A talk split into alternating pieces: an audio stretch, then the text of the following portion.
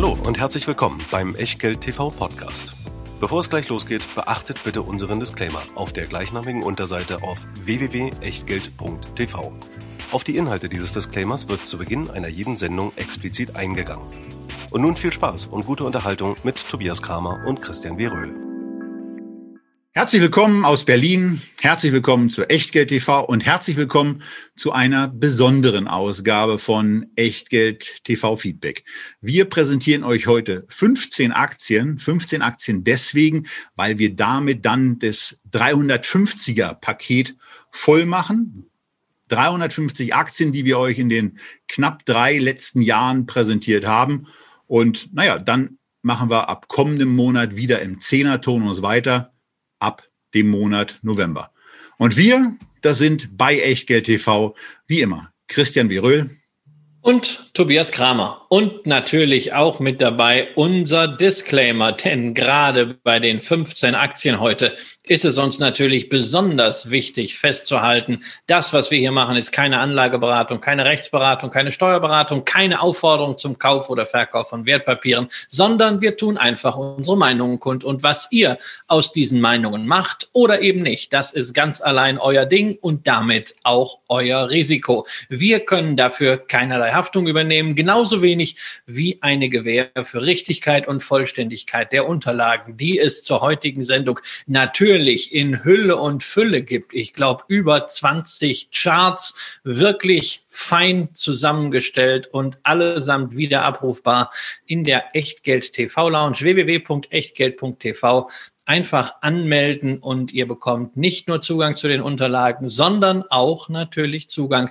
zu unseren Terminen und die Einladungen zu allen Sendungen. Und wie immer wird euch auch diese Sendung präsentiert mit freundlicher Unterstützung vom Scalable Broker, wo ihr Wertpapiere sozusagen im Abo handeln könnt. Flatrate, das ist das, wofür wir uns entschieden haben. Der Prime Broker, dort habt ihr für eine monatliche Grundgebühr von drei Euro 1300 ETFs und über 4000 Aktien und es werden regelmäßig mehr. Und wenn ihr jetzt ein Konto aufmacht, dann gibt's sogar noch 25 Euro Bonus. Also die erste Sparrate geht auf Scalable.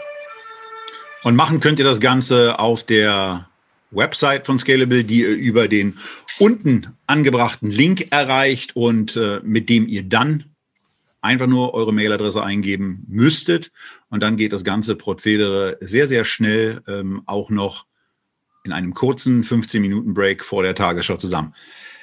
Das soll es an werblichen Hinweisen für heute gewesen sein, denn wir haben eine ganze Menge vor und ähm, eine ganze Menge vor, heißt an der Stelle, dass wir 15 Aktien für euch vorbereitet haben und wir gehen direkt rein, halten uns gar nicht lange auf mit irgendwelchen Vorreden. Wir reden als erstes, Christian, über eine Aktie namens A-Biomed. Führ uns ein bisschen rein. Ja, wir reden über eine Aktie, die äh, zum MedTech-Sektor gehört und dort sozusagen ja eine Monopolstellung hat, äh, denn das, was man dort unter dem Markennamen Impeller anbietet, ist die kleinste Herzpumpe der Welt, trotzdem sehr, sehr leistungsfähig und man kann sie minimalinvasiv einsetzen. Das heißt, man braucht also keine großartige Operation. Das ist nicht nur gut für den Patienten, sondern es ist auch gut für das Budget der Krankenhäuser. Äh, das ist ja ein Grund, weshalb ich Medizintechnik so gerne mag, weil es nicht nur Menschen hilft, sondern häufig auch anders als in der Pharmaindustrie dafür sorgt, dass Krankenhäuser ihre knappen Budgets besser zum Wohle der Patienten einsetzen können. Und dieses Thema wird immer wichtiger und deshalb solche minimalinvasiven Themen genauso wie die Robotik, die wir letztens besprochen haben, am Beispiel von Intuitive Surgical. Tja, und wenn man ein solches Produkt hat, das wirklich solche Alleinstellungsmerkmale hat, dann ist auch kein Wunder, dass man erstmal sehr, sehr lange forschen muss, dann das Produkt in den Markt drücken muss. Man macht also lange Verluste, aber dann, wenn es funktioniert, dann nehmen die Gewinne plötzlich rasant zu. Der sogenannte Hockeystick-Effekt. Und den sieht man eben nicht nur bei den Unternehmenszahlen, sondern, Tobias, eins zu eins auch beim Aktienkurs. Ja, denn man kann dann eben irgendwann mal sehen, dass sich irgendwas explosionsartig entwickelt. Deswegen ist dann eben auch wichtig, dass man so einen Chart einfach mal ein bisschen anders darstellt, nämlich in der logarithmischen Variante, da wo man, äh, wo Verdopplungen dann immer den gleichen Abstand haben oder andere gewählte Vervielfacher den gleichen Abstand haben. Was bei dem Unternehmen extrem beeindruckend ist, wir haben hier mal einen Shot von Guru Focus mit eingeblendet für die Leute zumindest, die uns als Videozuschauer verfolgen. Ihr kennt das. Als Podcast-Hörer rechts ranfahren, Unterlagen runterladen, in die Unterlagen reingucken. Was bei dem Unternehmen extrem beeindruckend ist, ist das Wachstum, die Kontinuität, die es an den Tag legt. Ähm, März 2015 waren es 230 Millionen Dollar Umsatz. Das ging dann hoch äh, zum März 2020 auf 840. Das ist eine Wachstumsgeschwindigkeit von 30 Prozent pro Jahr, bezogen auf die letzten fünf Jahre. Äh, der Nachteil an dieser Wahl des 2015er Jahres ist, äh, dass beim Gewinn so ein, so ein kleiner positiver Rausreißer war. Deswegen fällt der Gewinn Zuwachs in genau diesen fünf Jahren ein bisschen schwächer aus ähm, und liegt nur bei 12 Prozent, äh, was aber an einem Sondereffekt in 2015 liegt. Wenn man sich das Ganze ab 2016 anguckt, äh, sind sie da sehr, sehr gut mit dabei. Und naja, man sieht eben auch so ein bisschen diese, diese Abkühlungseffekte seit diesen erreichten Höhepunkten und wo es dann in eine gewisse Stagnation auch reingeht, auch am Aktienkurs. Denn der hat sich von Mitte 2018, als die Aktie kurzzeitig mal im Bereich 460 notierte, im Tief auf etwa 120 US-Dollar abgekühlt und äh, steht jetzt eben wieder bei 280. Also da ist da ist dann ganz schön ganz schön was los. Da ist ganz schön äh, Movement drin in dem in dem Wert. Aber grundsätzlich scheint es eine sehr spannende Aktie auch deswegen zu sein im Übrigen, weil das Unternehmen einfach mal schuldenfrei agiert, was ja auch ganz schön ist. Also wenn dann irgendwas schief geht, können sich vieles einfach selber auch darstellen und kommen nicht von externen Kapitalgebern in irgendwelche Bedrängnisse.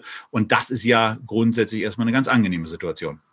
Ja, das ist richtig. Das sehen wir allerdings bei vielen Unternehmen, die technologielastig sind, weil die einfach genügend Eigenkapital bekommen am Markt und die kümmern sich dann gar nicht darum, ums Fremdkapital. Also das Problem bei solchen Unternehmen, die so innovativ unterwegs sind, ihr kennt das auch aus dem Cloud-Sektor, ähm, da ist nicht, dass man äh, zu wenig Kapital bekommt, sondern dass man aus dem Kapital wirklich was macht und dass man das Wachstum wirklich hochhält, dass man die Marktdurchdringung schafft. Und da ist natürlich, wenn man bedenkt, dass koronare Herzkrankheiten, die die häufigste Todesursache in den Industrieländern sind, mit großem Abstand. Und dass diese Herzpumpen wirklich lebensrettend sein können, äh, eine ganze Menge noch zu tun, auch im Vertrieb. Und der Kollege Kramer hat ja heute seinen entspannten. Ne?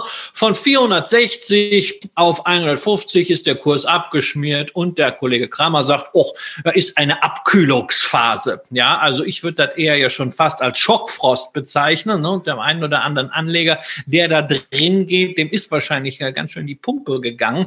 Ähm, das hat nicht nur den Grund, dass sich da was abkühlen musste, sondern wenn ein Unternehmen von einem Produkt so abhängig ist wie Abiomed von Impeller, dann schlagen natürlich Nachrichten zu diesem Produkt besonders stark durch. Und es gab Nachrichten darüber, dass die FDA, also die Zulassungsbehörde in den USA, gewisse Bedenken hätte, was die Wirksamkeit und die Funktionalität und die Langlebigkeit von Impeller angeht. Das konnte man zwar wieder aufklären, aber der Schock saß natürlich zunächst mal tief. Und als man dann gerade wieder dabei war, den Vertrieb anzuschmeißen, ja, dann kam Covid und natürlich haben dann entsprechend Verschiebungen von Operationen dafür gesorgt, dass die Zahlen da auch nicht so schnell wieder in die Spur gekommen sind, die man vorher gesehen haben. Aber wenn sich die Lage normalisiert, spricht alles dafür, dass Biomed auf den Wachstumspfad zurückkehrt. Und wenn man das dann mal ins Jahr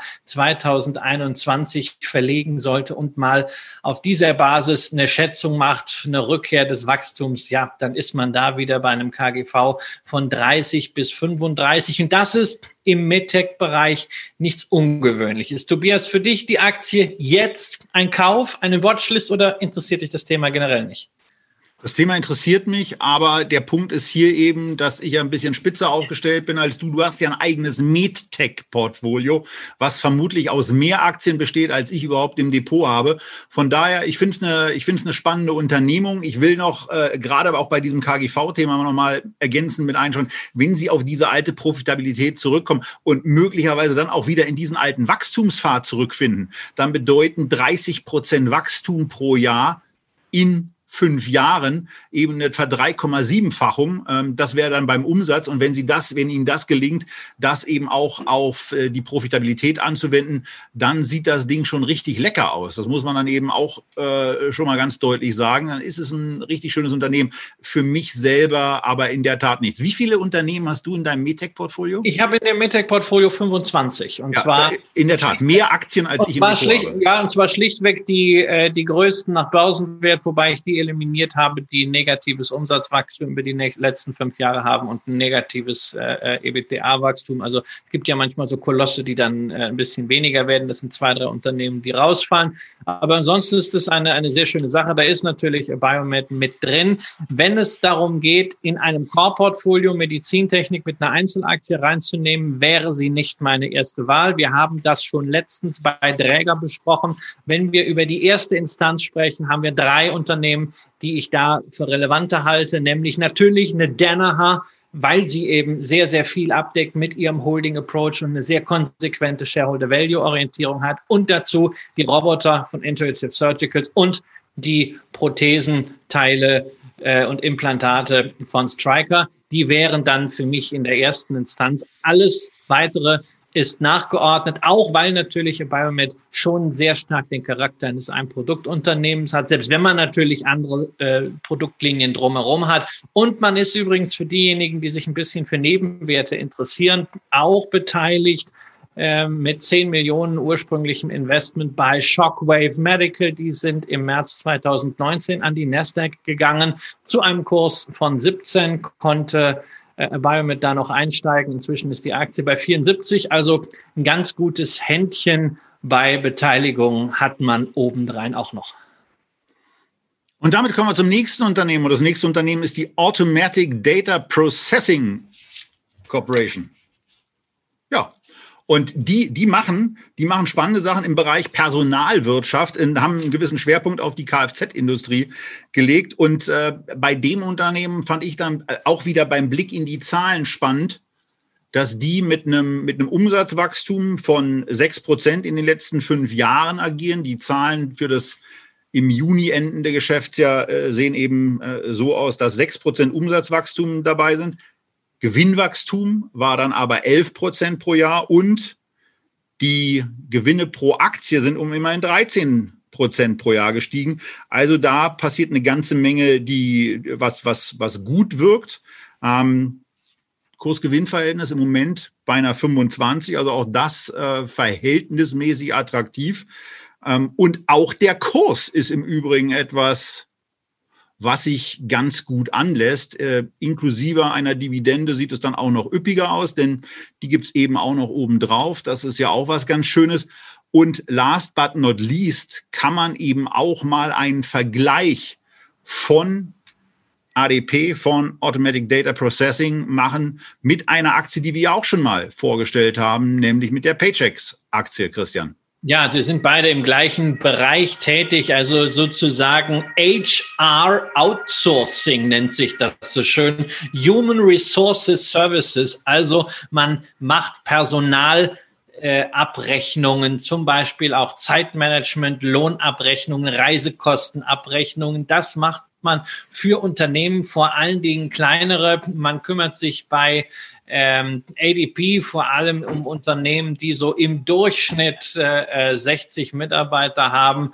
Ähm, Paychecks geht ein bisschen weiter runter. Äh, Unternehmen so mit 25 bis 30 Mitarbeitern, aber vom Angebot her ist das zumindest in erster Instanz ganz ordentlich vergleichbar. Ist natürlich ein Geschäft, in dem man einen hohen Burggraben hat, ökonomisch betrachtet dadurch, dass die Wechselkosten ziemlich hoch sind, beziehungsweise auch die psychologische Hürde bis zu einem Wechsel. Wenn man Unternehmer ist und man hat seine Lohnabrechnung, seine Personalabrechnung, die ganze Verwaltung gut ausgelagert an ein Unternehmen, das das macht. Man muss dann sozusagen im Galopp von einem Monat auf den anderen zu einem anderen Dienstleister wechseln. Man denkt immer, ach, da könnte doch irgendwas falsch gehen. Und Sozialversicherung, komplexes Thema, sagen wir immer in Deutschland. Ähm, in den USA ist es alles noch viel, viel schwieriger. Ähm, auf der regulatorischen Seite Gesundheitskosten. Da sagt man, ach, bevor da irgendwas anbrennt, ach, bleiben wir mal, auch wenn es vielleicht ein bisschen teurer ist und wenn es technologisch vielleicht nicht immer State of the Art ist. Ähm, Folglich haben sie da eigentlich eine ziemliche Macht. Aber zwei Themen sollte man sowohl mit Blick auf ADP als auch mit Blick auf Paychecks auf der Uhr haben. Ähm, das ganze Geschäftsmodell hängt natürlich daran, dass es genügend Unternehmen gibt, die diese Services in Anspruch nehmen. Äh, sprich, eine Insolvenzwelle infolge von Covid merken die direkt. Deswegen sind die Schätzungen auch runtergenommen worden. In der Finanzkrise Damals vor zwölf Jahren hat ADP etwa sechs Prozent der Kundenbasis verloren durch entsprechende Insolvenzen oder Geschäftsschließungen. Das ist das eine Thema. Das zweite Thema, was man auf der Uhr haben muss, ADP ist ein sehr angestammtes Unternehmen. 810.000 Kunden wollen ja auch irgendwie erstmal erreicht werden und betreut werden. Aber wenn man so gestanden ist, dann heißt das, dass natürlich die technologische Plattform immer so mitgewachsen ist und immer von kontinuierlich nachgebessert wurde. Der eine oder andere im Versicherungsbereich weiß vielleicht, was das heißt, wenn dann auch mal was zusammengemerged wird. Das ist von der IT dann nicht immer State of the Art. Und das sagt man auch ADP nach, dass die äh, Technologie teilweise doch ein bisschen rückständig ist. Und wenn natürlich jüngere Wettbewerber, die erst in den letzten Jahren entstanden sind, von Anfang an auf Cloud-basiert gegangen sind, wie zum Beispiel eine Workday, wie zum Beispiel eine Paycom, die wir in der Tenbagger-Sendung hatten, da stärker angreifen und irgendwann vielleicht gerade in der Krisensituation Kunden doch mal sagen, also jetzt ist der Zeitpunkt, da mal ranzugehen, dann kann diese Wachstumskurve doch auch mal ins Kippen geraten. Deswegen, das würde ich mir ganz gerne anschauen. Ich bin da momentan nicht in der Stimmung, dass ich sagen würde, da muss man zukaufen. Ja, der wichtige Punkt im Übrigen, und da will ich mal so ein bisschen widersprechen beim Thema Burggraben. Also wenn du so eine Software hast, dann kannst du die Dinger ja auch ein bisschen nebeneinander laufen lassen. Und kannst einfach mal sagen, okay, zum äh, ja, um das Ganze aufzubauen, um dort reinzukommen, lassen wir es ein, zwei, drei Monate parallel laufen, gucken, dass alle Daten übergeben werden, gucken, dass ein Testmonat beispielsweise auch fehlerfrei ablaufen würde, checken da die Differenzen durch. Also das macht ja kein Unternehmen einfach so. Ja, da nimmt man sich natürlich ein bisschen Zeit für. Von daher äh, sehe ich dieses Thema, äh, also das, dieser, dieser, dieses großen Burggrabens nicht. Es macht halt Arbeit. Ne? Also es ist schon ja, für so eine Personalabteilung ist es halt mühsam und äh, ja. da, da muss die, da, da müssen die Kollegen und Kolleginnen dann erstmal da durch und sich durch viele kleine Feinheiten auch wühlen. Aber so elementar sehe ich diesen Burggraben da nicht. Wenn du nicht mal einen Burggraben siehst, dann musst du sagen, es sind die Aktien klar zu teuer, sowohl ADP als auch Paychecks. Na, äh, klar zu teuer würde ich jetzt äh, so nicht sagen, aber äh, also in der Tat, mir ist sie ein Stück zu teuer. Ich würde sie im Bereich bei, was habe ich mir aufgeschrieben, 114, 120, 125 so in etwa kaufen, nicht bei 146, dann pendeln sie sich im unteren Bereich so bei einem 20er KGV ein. Das fände ich bei dem Unternehmen angemessener.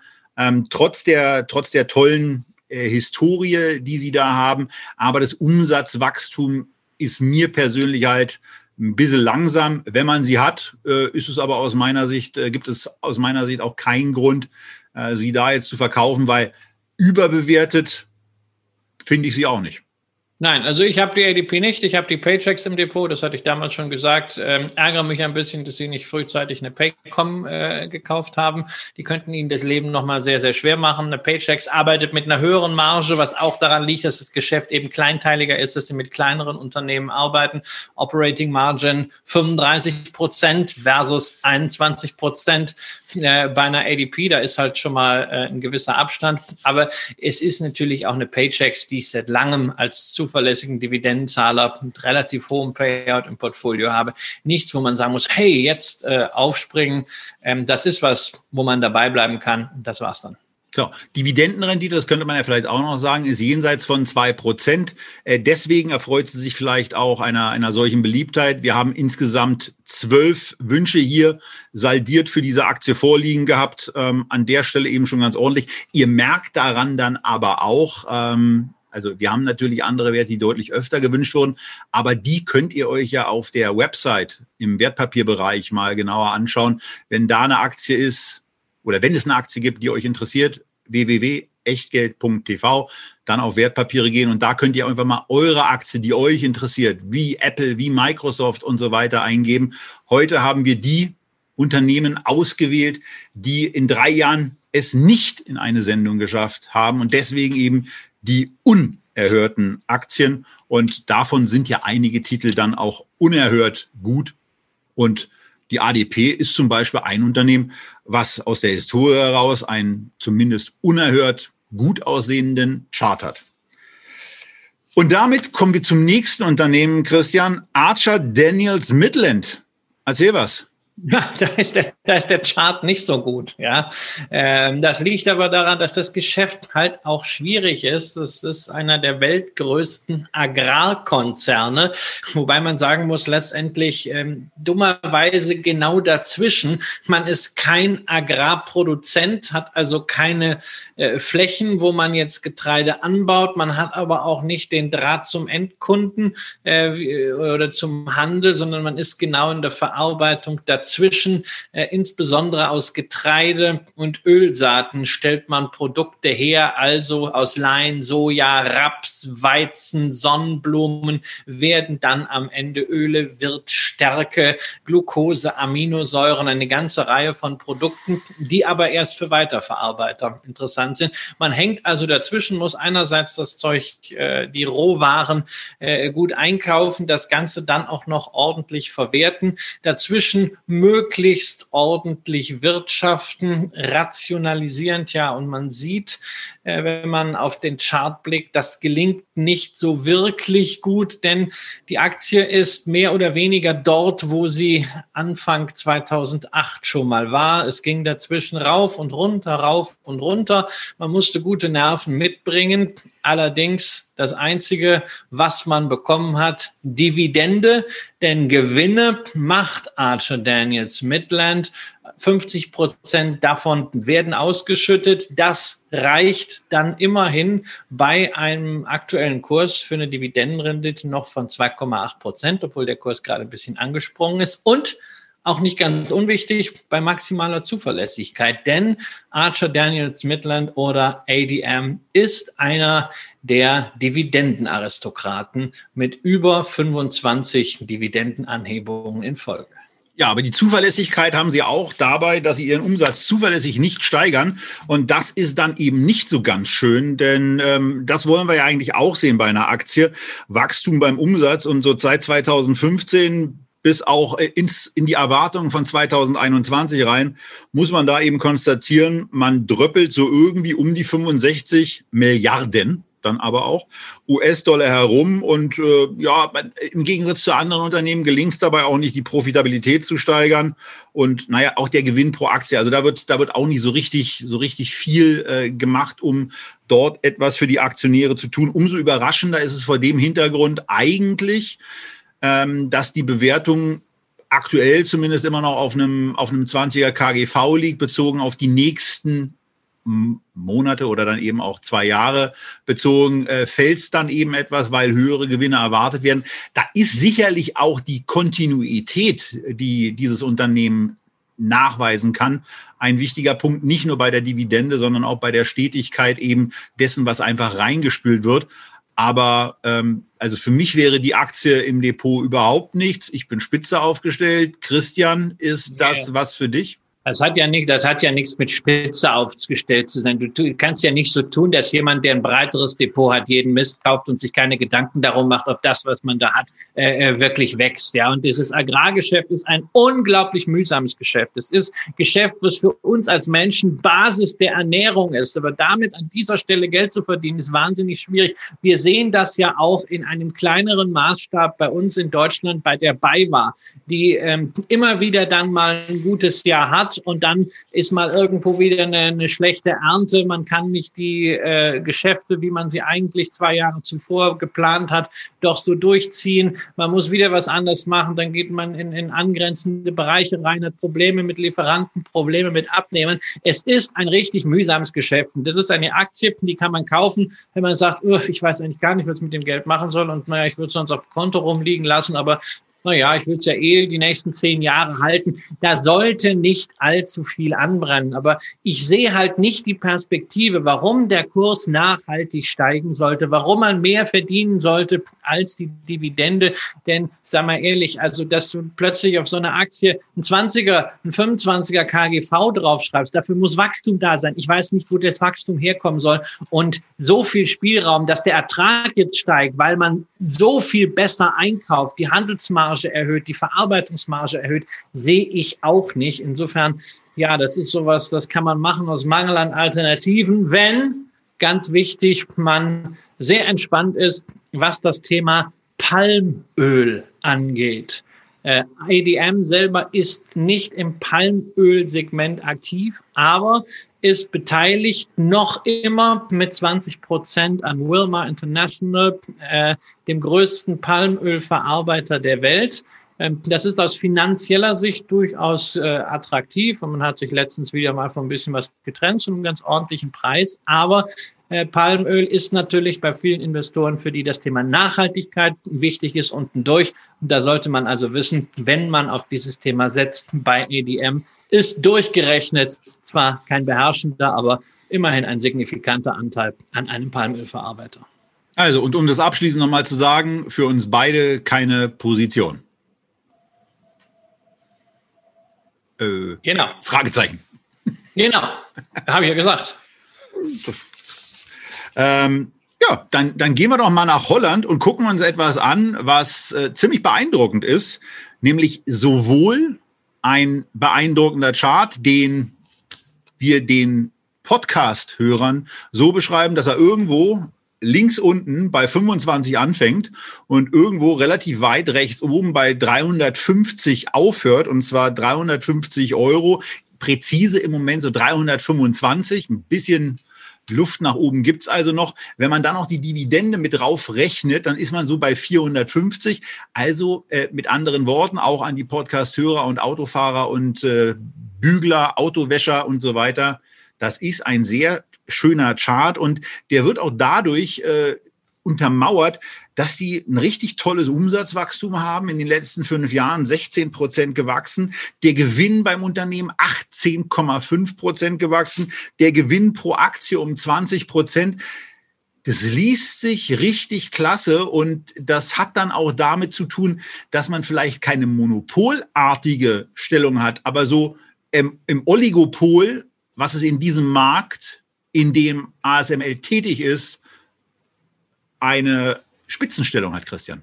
Ja, ASML ist ein Zulieferer für die Halbleiterindustrie. Und zwar äh, stellt man sogenannte Lithografiesysteme her, die also bei der Produktion von Halbleitern unerlässlich sind. Und da hat man halt richtig Marktanteil. Vier von fünf äh, Halbleiterherstellern sind Kunden von ASML und insgesamt liegt der Weltmarktanteil bei zwei Dritteln. Also das heißt, ein Unternehmen, ASML, hat bei diesen essentiellen Lithografiesystemen zwei Drittel und der ganze Rest verteilt sich auf ein Drittel. Das sind dann im Wesentlichen Sparten börsennotierter Konzerne aus Südkorea oder aus Japan, aber ASML ist die einzige Möglichkeit, in diesen Bereich Lithografiesysteme für die Halbleiterindustrie wirklich gezielt zu investieren. Und das ist letztendlich dann so eine Art Investment in Hacken und Spitzen und Schaufeln. Früher im Goldrausch diejenigen, die nicht selber gesucht haben, sondern die das Equipment verkauft haben. So macht das auch ASML. Die designen nicht die besten Chips, gehen nicht die Spekulation ein, ob sie heute die Chips schon entwickeln können, die in fünf Jahren gebraucht werden, was ja AMD und Nvidia beispielhaft großartig gemacht haben, aber natürlich auch mit entsprechend hohem Einsatz, sondern ASML sagt sich, naja, also Chips werden gebraucht, wir liefern alles, was man benötigt, um sie dann auch wirklich zum Ende zu bringen. Ohne diese Lithografiegeräte funktioniert das nicht. Und es ist dann egal, ob damit am Ende der eine oder der andere Kunde erfolgreicher ist. Ein sehr schönes, sehr entspanntes Geschäftsmodell, was von der Risikostruktur und damit auch von der Bewertung irgendwie natürlich zwischen den Halbleiter Herstellern liegt. Natürlich Nvidia, eine AMD, die ganz, ganz viel richtig gemacht haben, sind deutlich höher bewertet. Andererseits Chip-Hersteller wie eine Intel, wo man momentan hinter die eine oder andere Entwicklung gerade in der Produktion Fragezeichen macht, sind deutlich niedriger bewertet. Genau, und da sieht man dann eben auch immer, was passiert oder was kann passieren, wenn man da mal einen Trend für ein zwei, drei Quartale oder eben auch Jahre verpasst, dann ist man da auf einmal auch ganz hinten dran. Und in dem Moment, wo man jemanden kaufen kann, der 80 Prozent des Marktes mit den Geräten versorgt, was sie dann auch immer damit gerade so produzieren, ist man schon mal sehr, sehr gut aufgestellt. Und wenn man jetzt mal auch da unterstellt, dass bei einem aktuellen KGV, ja, 40, ähm, dieses Wachstum trotzdem weitergeht, weil nach allem, was wir so wissen, äh, werden Chips ja nicht weniger gebraucht, sondern eher an ganz verschiedenen Stellen und auf noch kleinerer Basis eben noch mehr. Das macht vielleicht dann die Stückpreise äh, niedriger, aber die Umsätze werden in dem Bereich weiter steigern, äh, sich weiter steigern lassen und äh, damit ist bei einem 20-prozentigen Wachstum beim Gewinn bezogen auf die nächsten fünf Jahre das 2025er KGV rein kalkulatorisch mit 16 natürlich ein Schnapper. Klar, das Wachstum muss so weitergehen, aber das soll ja auch mal ein bisschen die Potenziale zeigen. Ähm, und ASML zeigt eben seit Jahren, dass dieses kontinuierliche Wachstum sehr, sehr gut funktioniert, dass sie das sehr, sehr gut im Griff haben. Von daher mit elf Wünschen, die wir hier gezählt haben, äh, schon mal aus meiner persönlichen Sicht äh, eine der ersten, eine, eine erste Top-Aktie. Ja, wobei das ganz klar davon abhängt, was man im Portfolio hat. Also ich bin ja felsenfest überzeugt, Chips gehören ins Portfolio. Wir haben jetzt das Jahrzehnt mit der höchsten Digitalisierungsgeschwindigkeit vor uns. Wenn wir alleine überlegen, was in den letzten zehn Jahren passiert ist in puncto Digitalisierung, wenn wir bedenken, dass die Geschwindigkeit dort akzeleriert, sich beschleunigt, dann kriegen wir vielleicht einen kleinen Eindruck davon, was in den nächsten zehn Jahren alles passieren könnte in puncto Digitalisierung. Und es wird eben nicht funktionieren ohne viele, viele neue leistungsfähige Chips. Das braucht man im Portfolio. Das kann man value-mäßig spielen mit einer Intel oder einer Texas Instruments. Das kann man sehr zugespitzt auf die momentan großen Wachstumstreiber, nämlich äh, Nvidia und AMD spielen. Man kann sagen, also ich will mich gar nicht mit dem Chip-Design beschäftigen, sondern auch das haben wir vorgestellt in unserer Sendung zu Chip-Aktien. Ich nehme die Taiwan Semiconductor. Und wenn man sagen will, ach Mensch, ich möchte doch endlich mal was Großes in Europa investieren, gibt ja gar nicht so viele Möglichkeiten im Technologiebereich mal in Europa zu investieren, dann ist ISML eine großartige Firma, denn in der Tat man sagt zwar immer, wir haben in Europa keine Hightech-Firmen, aber die viertgrößte Firma der Eurozonenbörse. Das ist tatsächlich mit einem Börsenwert von umgerechnet 160 Milliarden Dollar ASML. Ein bisschen Technologie haben wir also auch. Äh, Im Übrigen hast du erwähnt, das sollten wir auch noch mal äh, klarstellen, Holland ähm, ist äh, das Heimatland und das hat einen Grund, denn ASML gehörte früher mal zu einer sehr, sehr traditionsreichen Firma, die 1995 diesen Halbleiterbereich, weil er einfach zu groß wurde, separat an die Börse gebracht hat. ASML ist eine ehemalige Sparte von Philips. So. Wie wurde das damals, weißt du das, an die Börse gebracht? Dann per Spin-off einfach oder äh, wirklich separat? Ich glaube, es wurde, es wurde, ich glaube, es wurde nach dem Siemens-Thema gemacht. Aber ich muss zugeben, 1995 war ich mit meinen Abiturklausuren äh, beschäftigt und äh, investmentseitig fand ich da, glaube ich, noch äh, Gold Mines of Kalgoorlie äh, ganz cool und alles, wo man irgendwie zocken konnte und äh, ja, habe ich mich damals nicht für interessiert. Nach meinen Informationen hat es ja mit der Abi-Prüfung ganz gut geklappt. Ähm, wie du uns ja. dann irgendwann auch mal endlich nachgewiesen hast, nachdem deine Mutter das Zeugnis rausgerückt hat. Nein, ich habe, meine Mutter hat das Zeugnis nicht rausgerückt. Das Zeugnis war wirklich verschollen und ich habe extra für euch eine beglaubigte Kopie dieses Zeugnisses bei meiner ehemaligen Schule beim Comenius Gymnasium Datteln angefordert. Und ähm, ja, also bei der Gelegenheit kann ich ja mal sagen, also dieser Schule verdanke ich sehr, sehr viel, weil ich hatte das Riesenglück, richtig tolle Lehrer zu haben in der Mehrheit. Und es gibt's ja auch. Es gibt ja ganz, ganz viele tolle Lehrer. Ja. Die werden halt immer so ein bisschen dadurch in Verruf gebracht, dass sie wie, dass es wie in jedem Job so ein paar Flöten gibt, ähm, an die man sich dann eben auch äh, besonders stark erinnert und die vor allen Dingen für die Ferien leben. Aber ein ganz großer Teil zeigt eben auch gerade in der Corona-Krise, ähm, wie wandlungsfähig sie dann eben doch sind, wenn es dann drauf ankommt. Und ähm, ja, von Sag daher. Mal, Kollege, ich glaube, unsere Zuschauer kriegen Angst. Wir haben jetzt schon vier Aktien besprochen und alle vier haben mit A angefangen. weißt es du, was das Lustige ist? Keiner, dass, dass, wir nur, dass wir nur 15 haben. Und jetzt kommt die fünfte Aktie, die auch noch mit A beginnt. Und dann, äh, ja, dann sind wir aber von A weg. Also ein Drittel A-Unternehmen, die ähm, unterschiedlichen A-Grad dann von ihrer Qualität haben.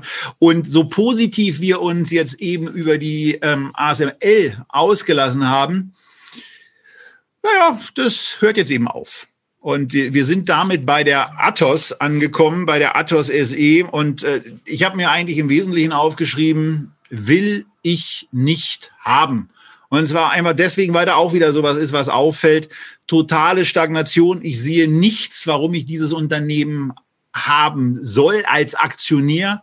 Ähm, natürlich ist es eine herausragende unternehmerische Leistung, irgendwie ein Unternehmen zu führen mit 11 Milliarden Euro Umsatz. Aber wenn es dann eben nicht von der Stelle geht, frage ich mich eben als jemand, der investieren möchte, warum soll ich da investieren? Ist das KGV besonders günstig? Und dann kommt man eben bezogen auf die Zukunft auch zu dem Ergebnis, boah, nö, eigentlich nicht. Und dann stellt sich eben die Frage, warum soll ich eine solche Aktie eigentlich kaufen? Und da hat ja vielleicht Christian eine Antwort für euch. Nö, also zunächst mal wollen wir mal Verwirrung beseitigen. Athos SE ist das französische Großunternehmen mit 110.000 Mitarbeitern. Wir reden nicht über die deutsche Athos Software mit Doppel S AG, ähm, die ihr euch vielleicht mal sonst irgendwie wünschen könnt. Wir haben es hier mit einem IT-Dienstleister zu tun, ähm, ein Geschäft, äh, wo es natürlich eine ganze Reihe von Aktien gibt, auch eine ganze Reihe sehr, sehr erfolgreicher Aktien. Eine von diesen erfolgreichen Aktien haben wir in Deutschland im TechDAX seit langen Jahren Dividendenadel, nämlich die Bechtle AG. Und wenn man die Bechtle AG gegen Athos hält, dann darf man konstatieren, bis 2014 sind sie in etwa parallel gelaufen. Ab da ist Bechtle kräftig weiter gewachsen, während Athos mehr oder weniger stagniert hat, sowohl fundamental als auch vom Kurs her. Und wer eben in der IT-Branche nicht wächst, ja, der wird halt auch nicht mehr ordentlich bewertet. Man können darüber streiten, ob eine Bechtle mit einem aktuellen Kursgewinnverhältnis von 40 nicht mal kurzfristig ein bisschen teuer bewertet ist. Aber ein IT-Dienstleister dieser Größe, der mit einem Kursgewinnverhältnis auf geschätzte Gewinne fürs nächste Jahr von 12 daherkommt, da weiß man, da muss irgendetwas im Busch sein. Ein IT-Dienstleister, der es nicht schafft, seit 2016 auf Jahresbasis seine Umsätze zu steigern, das spricht irgendwie dafür, dass man mit den Lösungen am Markt nicht ankommt. Denn der Markt an sich, die Nachfrageseite boomt doch. Scheinbar kann das Angebot da nicht mithalten. Das heißt, ein Anleger, der sagt, ich möchte Athos kaufen, weil die so günstig sind, der braucht ein Argument, nämlich was hat Athos, dass man aus dieser fundamentalen Seitwärtsbewegung rauskommt? Wo ist die Killer-Application, dass man wieder einen Wachstumspfad einschlagen kann? Wenn ihr euch da sicher seid, weil ihr das Unternehmen vielleicht kennt, weil ihr das Unternehmen als Kunde erlebt oder weil ihr vielleicht dort arbeitet, fein, dann habt ihr einen Insight. Wir haben diesen Grund nicht finden müssen, diesen Katalysator, der dafür sorgt, warum diese Aktie eine Neubewertung erfahren sollte oder aus ihrer fundamentalen Seitwärtsbewegung Dümpelei ausbrechen sollte. Aber wenn ihr einen solchen Grund habt, wenn ihr ihn kennt oder wenn ihr ihn zumindest meint zu kennen und vielleicht zu den Investoren gehört, die uns gefragt haben, wie wir dieses Unternehmen sehen, sagt uns gerne, sagt auch den Zuschauern von Echtgeld TV gerne, was ihr an dieser Aktie so gut findet, dass ihr den Weg in euer Portfolio gefunden habt. Und wo könnt ihr das machen? Natürlich unten drunter in den Kommentaren. Und damit verlassen wir jetzt aber wirklich den Buchstaben A und kommen zu einem, ja, der in letzter Zeit am häufigsten gewünschten Unternehmungen, äh, weil es dabei so ein paar Problemchen im Moment gibt. Und wir sind bei Brookfield Renewable Energy angekommen, Christian. Ein Unternehmen, ja, also was du, was du ja auch, glaube ich, ein bisschen kräftiger auch ähm, im Depot hast ähm, auf, auf, der, auf der breit gestreuten Ebene, aber trotzdem glaube ich ein, ein, ein sehr, eine ernsthafte Position. Ich mag, ich mag halt dieses, äh, dieses Geschäft, Geschäftsmodell. Brookfield Renewable äh, ist eine sogenannte Yield Co. Das heißt, äh, sie äh, bauen Solaranlagen, Windparks und hydroelektrische Kraftwerke und verkaufen dann die Energie manchmal durch Einspeisung, manchmal äh, an industrielle Abnehmer. Das Ganze basierend auf langfristigen Verträgen, durchschnittliche Dauer der Abnahmeverträge 14 Jahre. Das sorgt natürlich dafür, dass man wunderbar prognostizierbare Cashflows hat und dass man überdies auch noch voll profitiert vom Trend zu erneuerbaren Energien und Nachhaltigkeit. Also eine Aktie, die so richtig dem Zeitgeist entspricht. Und wenn man das mal so ein bisschen ähm, umrechnet, das ist wirklich investieren mit gutem Gewissen. Die sind mittlerweile bei 19 Gigawatt, die sie erzeugen, also an Energieerzeugungskapazität und 19 Gigawatt, nur um das mal ins Verhältnis zu setzen, ein durchschnittliches Kohlekraftwerk hat etwa 300 bis 700 Megawatt. Also man kann doch hier äh, schon mehrere Dutzend Kohlekraftwerke allein durch die Leistung von Brookfield Renewable ersetzen. Und hinzu kommt, sie haben eine Pipeline von weiteren 18 Megawatt, von denen 3,5 Megawatt kurzfristig realisiert werden können. Das heißt, man sieht an dieser Stelle auch, da ist richtig Wachstum drin. Und Wachstum war auch im Kurs richtig drin. Der hat sich in den letzten zehn Jahren sehr schön entwickelt. Aber vor allen Dingen ist bei dem Unternehmen ein entscheidender Faktor im Kurs eben gar nicht mehr so richtig drin, wenn man sich den alleine anschaut. Und das ist hier die Dividende. Und äh, wenn man sich das eben so zurückrechnet, Wertentwicklung in US-Dollar fängt Anfang 2008 irgendwo so im Bereich 18 US-Dollar an und dann geht der Kurs im Moment eben so bei 53, 50 Dollar stehend ähm, auch schon mal ganz gut nach oben. Aber wenn man sich wenn man die Dividenden dann auch noch mit einrechnet, dann ist das Ganze eben, ja klar, ohne Steuern, das ist ein Stück weit unrealistisch, aber dann ist der Kurs zumindest inklusive Dividendenanrechnung bei 140 US-Dollar angekommen. Und äh, das ist zumindest bezogen auf die Vergangenheit eine sehr, sehr erstaunliche Entwicklung, die sich zu einem großen Teil, das sollte man vielleicht dann auch nochmal sagen, ab 2019 abgespielt hat. Denn da ging es bei Brookfield Christian so richtig los. Ja, also es ging früher halt, ähm, die Dividende war sehr, sehr ordentlich. Man hat die Aktie teilweise mit acht, neun Prozent Dividendenrendite gehabt. Das war so, sagen wir mal, mehr äh, oder weniger ein äh, Geheimtipp, recht stark bei, bei kleineren institutionellen. Aber natürlich, je stärker das Thema nachhaltiges Investieren, grüne Energien dann auch in die Köpfe der größeren institutionellen kam, äh, umso stärker war dann plötzlich Brookfield Renewable als einer der größten Anbieter von Investmentlösungen in diesem Markt auf der Agenda. Ja, man darf jetzt nicht vergessen, ähm, institutionelle Investoren managen normalerweise Portfolios. Die haben aber nicht das Know-how, jetzt wirklich eine Solaranlage zu managen. Also ich habe das ja selber erfahren. Wir haben ja selber äh, äh, zehn Jahre lang im Allgäu Solaranlagen gebaut und dann gemanagt. Für uns als Investmentprodukt haben die dann 2018, 2019 final alle verkauft, ähm, nach etwas mehr als der Hälfte der Zeit ähm, weil auch einerseits war es ein guter Deal, andererseits wir auch festgestellt haben, dass das Management dieser Anlagen immer komplexer wird. Deshalb Institutionelle gehen dann gerne in solche verbrieften Formen wie Brookfield Renewable rein. Und äh, wenn man insbesondere sieht, da kann man Kapital unterbringen und da werden auch Anlagen gebaut, ja, dann steht da plötzlich auch ein anderes Multiple drauf, eine andere Bewertung. Ähm, das sieht man jetzt sehr, sehr deutlich. Wir haben uns vorher drüber äh, unterhalten, hast du gesagt, boah, ist das teuer? Ja, und wir sprechen hier über eine Relation von Enterprise Value, also Unternehmenswert inklusive berücksichtigte Schulden zu EBITDA, also EV zu EBITDA von 20.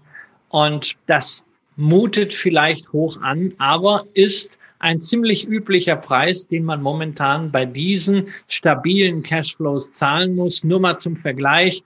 Ihr kennt ja auch äh, American Tower Corporation, Crown Castle haben wir ja auch schon besprochen. Also Firmen, die Mobilfunkmasten betreiben, das gibt's nicht nur in den USA, sondern auch in Europa. Bei Vodafone hat gerade eine Transaktion stattgefunden mit Faktor 23 mal EBITDA. Und daran sieht man, das sind die Preise, die man momentan zahlt für solche stabilen Cashflows. Ja, vielleicht bin ich auch einfach nicht bereit, mich an diese hohen Preise zu gewöhnen. Äh, wir haben es euch noch mal ein bisschen anders aufbereitet. Diese Yield-Co-Aktien äh, aus dem erneuerbaren Energienbereich sind äh, noch mal in den Unterlagen ein bisschen zusammengestellt. Also wenn die Podcastfahrer jetzt noch nicht anhalten, dann weiß ich aber auch nicht mehr. Das ist jetzt die dritte Anmoderation dieser Unterlagen. Leute, das sind 30 Folien, die dieses Mal mit dabei sind. Fahrt rechts ran, ladet euch das runter, macht eine Pause äh, esst was an der Tankstelle oder wo immer ihr seid. Das tut den Betreibern im Moment auch ganz gut. Man sieht äh, auf, dem, auf dem gewählten Zeitraum ab 2016, wie stark Brookfield gelaufen ist. Man sieht aber auch, was beispielsweise ab Anfang 2019 mit einer Incabis passiert ist. Und äh, von daher, es ist ein total spannendes Thema, äh, zu dem wir, Christian, eigentlich mal total gerne mehr hören würden, oder? Ja, das, das werden wir auch machen. Ähm, wir haben hier vier Unternehmen äh, mal äh, ja vorgestellt. Brookfield Renewable, Atlantica äh, Sustainable Infrastructure, 7C Solarparken und Encarvis. Und eins von diesen Unternehmen werden wir in den nächsten Wochen ganz, ganz, ganz genau unter die Lupe nehmen. Und da kann man natürlich nicht nur viel über das Unternehmen, sondern auch über das Geschäftsmodell dahinter lernen. Und warum Investoren in sowas investieren, das ist nicht, was du kaufst, wenn du sagst, hey, ich will mein Aktienportfolio optimieren. Aber das ist etwas, wo du kaufst, wenn du sagst, hey, ich möchte Erträge aus meinem Geld haben. Das ist ja so eher meine Motivation folglich. Ja, ich bin Aktionär all dieser vier Firmen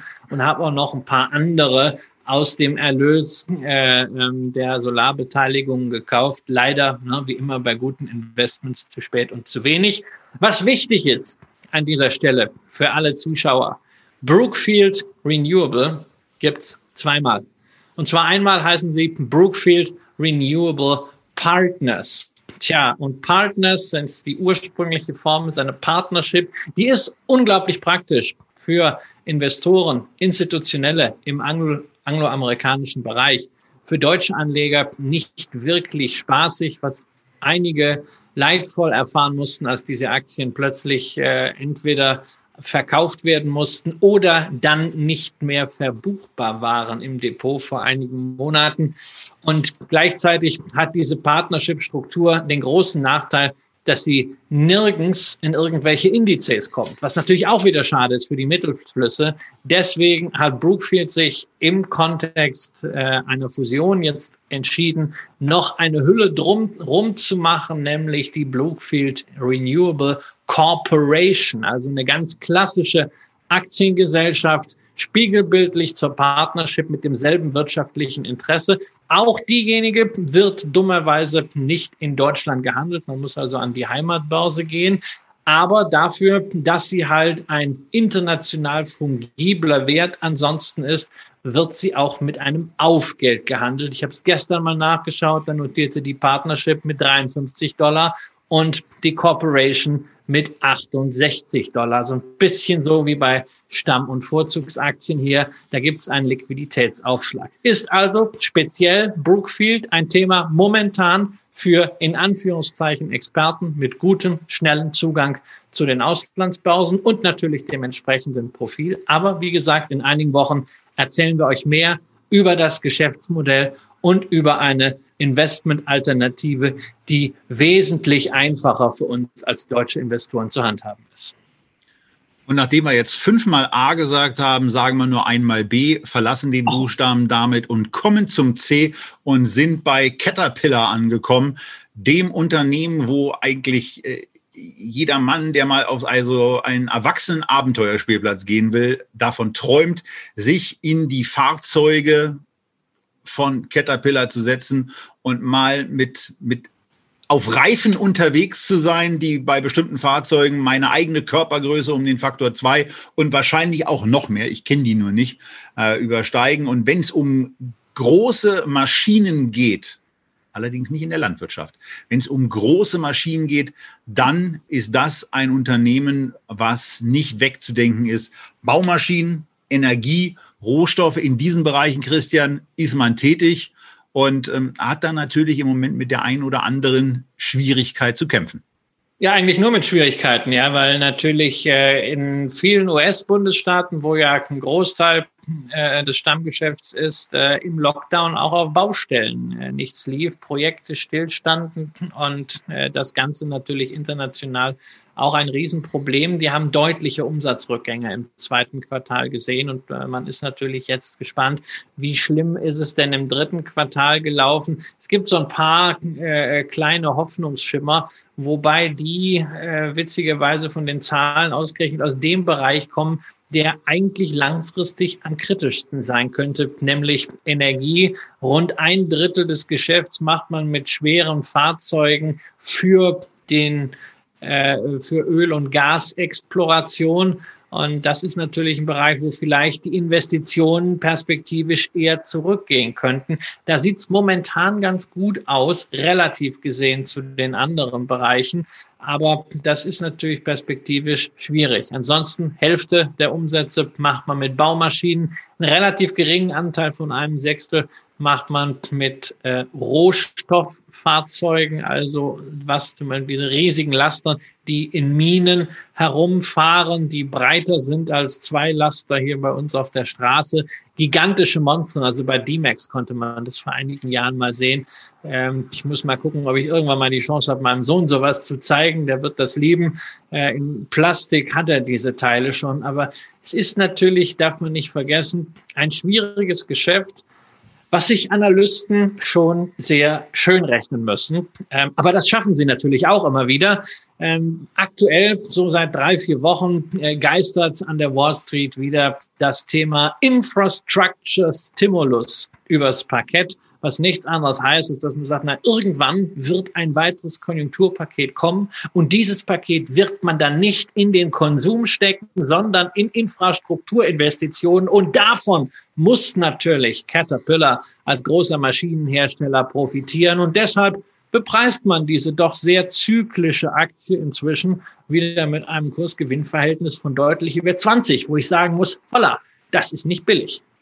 Ja, das ist freundlich formuliert. Also, dass die Aktie in der Tat auf Basis dieser Erwartungshaltung in so einer Konjunktursituation dann äh, nahe am oder auf dem Allzeithoch notiert, das verwundert schon ein Stück. Äh, ich persönlich würde diese Aktie definitiv nicht anfassen. Mir wäre da die Landwirtschaft näher und deswegen wäre mir die Dir-Aktie näher, die wir auch im Echtgeld-TV-Depot gekauft haben und mit der ich mich persönlich signifikant wohler fühle. Mir erschließt sich das nicht, äh, warum man diese Aktie im Depot haben sollte. Aber auch da wieder an euch der Hinweis, wenn ihr das anders seht, unten drunter schreibt rein, äh, was ihr an dem Unternehmen für besonders überzeugend haltet. Äh, Im Moment, Christian hat es gesagt, äh, sieht das KGV recht ambitioniert aus. Und auch wenn ich mir meine Schätzung, die ich hier habe, angucke, bezogen auf 2021 und 2022, ist das immer noch ganz ordentlich und man wird eben beim Umsatz auch nicht auf dem Level in 2022 nach aktuellen Schätzungen wieder sein, wo man in 2019 war. Ja, und, ähm, und ob dieses Paket kommt, Christian, das muss man ja auch nochmal sehen. Ja, und dann kommt halt auch noch eins hinzu. Also KGV und sowas ist ja immer einzeln. Ich gucke ja auch sehr, sehr gerne einfach auf die Qualität. Einerseits Topline, andererseits Bottomline, wie man so schön sagt. Also was passiert im Umsatz und was äh, passiert beim Gewinn. Und wir haben ja nun wirklich vor Corona einen langen Boom gehabt. Dummerweise von 2011 bis 2019 äh, sind die Umsätze bei Caterpillar in der Summe gesunken und äh, der Gewinn ja von sieben auf acht Milliarden äh, gestiegen. Man hat aber damit nur die Profitabilität erhöht. Ist die Frage, sind das wirklich nachhaltige Effekte? War das Kostensenkung? Ist diese Gewinnerhöhung skalierbar? Da sind für mich einfach zu viele Fragezeichen. Wer die Aktie einfach hat, weil er sagte, hey, Baumaschinen finde ich einfach cool und ich möchte dabei bleiben, hat zumindest einen Vorteil. Äh, Caterpillar ist ein Dividendenaristokrat, über 25 Anhebungen in Folge, Dividende seit 1933 und in den letzten Jahren hat man immer so etwas mehr als die Hälfte des Gewinns ausgeschüttet und kommt damit aktuell auf eine Rendite von zweieinhalb Prozent. Also ein bisschen was gibt's das. Mir fehlt so die Fantasie auf einer qualitativen Einschätzung. Wo soll das mehr herkommen? Ich wäre natürlich auch eindeutig entschiedener. Ich habe sie damals vorgeschlagen für eine Dir. Da hat sich äh, gar nichts dran geändert. Und wer ansonsten äh, es nicht abwarten kann, äh, Caterpillar zu machen, äh, vielleicht bis zum 27.10. die Füße stillhalten, dann kommen die Zahlen, dann weiß man ein bisschen mehr. Ja, und wir kommen zu einer weiteren Aktie, wo wir, also ich zumindest, total gerne wissen würden, was euch an diesem Unternehmen begeistert, außer dem Chart der vergangenen Jahre, denn der sieht in der Tat sehr beeindruckend aus. Wir sind angekommen bei Ecolab, die so im Bereich Anfang 2009 äh, in der Nähe des Kurses von 25 waren und ähm, ja, sich dann sehr, sehr schön entwickelt haben, immerhin auf über 200 US-Dollar inklusive ausgeschütteter Dividenden, dann in dem Bereich 230, 240 US-Dollar liegen. Äh, der Kurs war im Hoch bei 231 Euro und man reibt sich schon einigermaßen verwundert die Augen. Das Unternehmen ist im Reinigungs- und Hygienebereich tätig, versorgt da insbesondere äh, Restaurants und äh, auch noch andere Betriebe mit seinen Sachen. Da könnte man sagen, naja, Hygiene ist ja im Moment total trendy. Man könnte aber auf der anderen Seite auch sagen, naja, wenn es in, in, der Zukunft nur noch die Hälfte von Restaurants gibt, weil die jetzt möglicherweise nicht so schadlos durch die Krise kommen, dann können sich Umsätze auch verdoppeln und dann ist man als Unternehmen immer noch nur in dem Bereich, wo man aktuell unterwegs ist. Die Schätzungen, ähm, das äh, war, fand ich sehr, sehr spannend, die Schätzungen für das Jahr 2021 sehen im Vergleich zu 2019 einen etwa zehnprozentigen Umsatzrückgang vor, während gleichzeitig erwartet wird, dass sich die dass sich das Ergebnis pro Aktie um 15 Prozent erhöht. Also da wird extrem daran geglaubt von den Analysten, dass sich die Profitabilität steigern lässt. Äh, aber ein KGV von 2022 unter diesen Erwartungen von 32 ist in meinen Augen massiv zu teuer. Wenn ich diese Aktie hätte, die würde ich verkaufen. Christian, wie siehst du das? Ja, also ob man sie jetzt mit aller Gewalt verkaufen muss, äh, weiß ich nicht, hängt vom Gesamtdepot äh, ab. Äh, das Unternehmen ist sicherlich kein schlechtes Unternehmen, aber es ist äh, Unternehmen, der Kurs ist sehr weit äh, davon gelaufen. Äh, nicht dieses Jahr, sondern eher letztes und vorletztes Jahr schon. Und die, äh, das Geschäft muss in diese Bewertung hineinwachsen. Das ähm, kennt man von einer ganzen Reihe von Aktien, gerade von solchen großen Unternehmen mit einer eigentlich sehr, sehr stabilen stabilen Gewinnentwicklung. Ähm, was mir halt hier wirklich Sorgen macht, ist die Umsatzentwicklung. Wir haben ein Geschäft, was hochspannend ist eigentlich, aber da hätte man erwartet, dass da seit 2014 äh, ein bisschen mehr rauskommt als eine Stagnation. Das ist nicht passiert. Ähm, natürlich jetzt als Vergleich, Corona, die letzten vier Quartale sind dadurch natürlich sehr stark beeinflusst, insbesondere weil man natürlich auch für die Gastro und für die Hotellerie arbeitet. Da ist es entsprechend weniger geworden. Aber das Unternehmen hat insgesamt so viele auch technologische Lösungen im äh, Sortiment, dass mir schon sich fragt, Mensch, wenn man so viel gute Sachen hat, warum kommt da auf Umsatzseite nicht mehr raus und warum scheint man eigentlich Gewinnwachstum nur durch Rationalisierung und Effizienzsteigerung geschafft zu haben in der Vergangenheit? Das ist halt auf die Dauer nicht skalierbar, das ist dann irgendwie ein bisschen wenig. Ähm, die Bewertung auf dem Niveau enthält eine sehr, sehr, sehr starke Hoffnung darauf, dass die Pandemie sozusagen der Katalysator ist dafür, ähm, dass Ecolab seine Leistung noch stärker vermarkten kann, wirklich auch umsatzseitig skalieren kann. Das ist gut möglich, aber das würde ich halt zunächst gerne mal sehen. Und das braucht ein bis zwei Quartale. Und wenn man dann vielleicht zu einer neuen Einschätzung der Aktie kommt, fein, aber momentan, also ich sehe keinen Grund, sie zu kaufen. Und äh, wer ein fokussiertes Portfolio führt und diese Aktie da drin hat, deutlich vorne liegt, der kann jetzt auch mal den Fokus woanders hinlenken, sprich verkaufen. Genau. Es gibt nämlich noch ein paar andere Aktien, Einige davon kommen übrigens noch. Und auch unser Favorit aus dieser Sendung, der kommt erst noch. Und ich darf eine Sache vorwegnehmen, der hat nicht so viel mit Wasserstoff zu tun. Nicht, dass da falsche Erwartungshaltungen geweckt werden. Wir kommen zu einem Dickschiff der amerikanischen Bankenlandschaft, einem ja auch Banking-Pionier, liegt im Wesentlichen ein bisschen länger zurück, aber äh, war mal so und in einigen Bereichen ist man auch immer noch mit sehr, sehr fortschrittlichen Lösungen vorne mit dabei. Manchmal verlässt man dabei aber äh, den weißen Bereich und geht so ein bisschen in den grauen Bereich. Und wenn es dann so ein bisschen dunkelgrauer wird, dann kriegt man gelegentlich auch mal von Gerichten einen vor den Latz geknallt. Das ist JP Morgan kürzlich passiert, Christian. Und man hat eine ordentliche Strafe bekommen, ja. die ich zwar vor dem Hintergrund der beeindruckenden Gewinne, die dieses Unternehmen macht, ähm, für marginal halte, aber fünf Prozent vom Jahresgewinn sind eben fünf Prozent vom Jahresgewinn.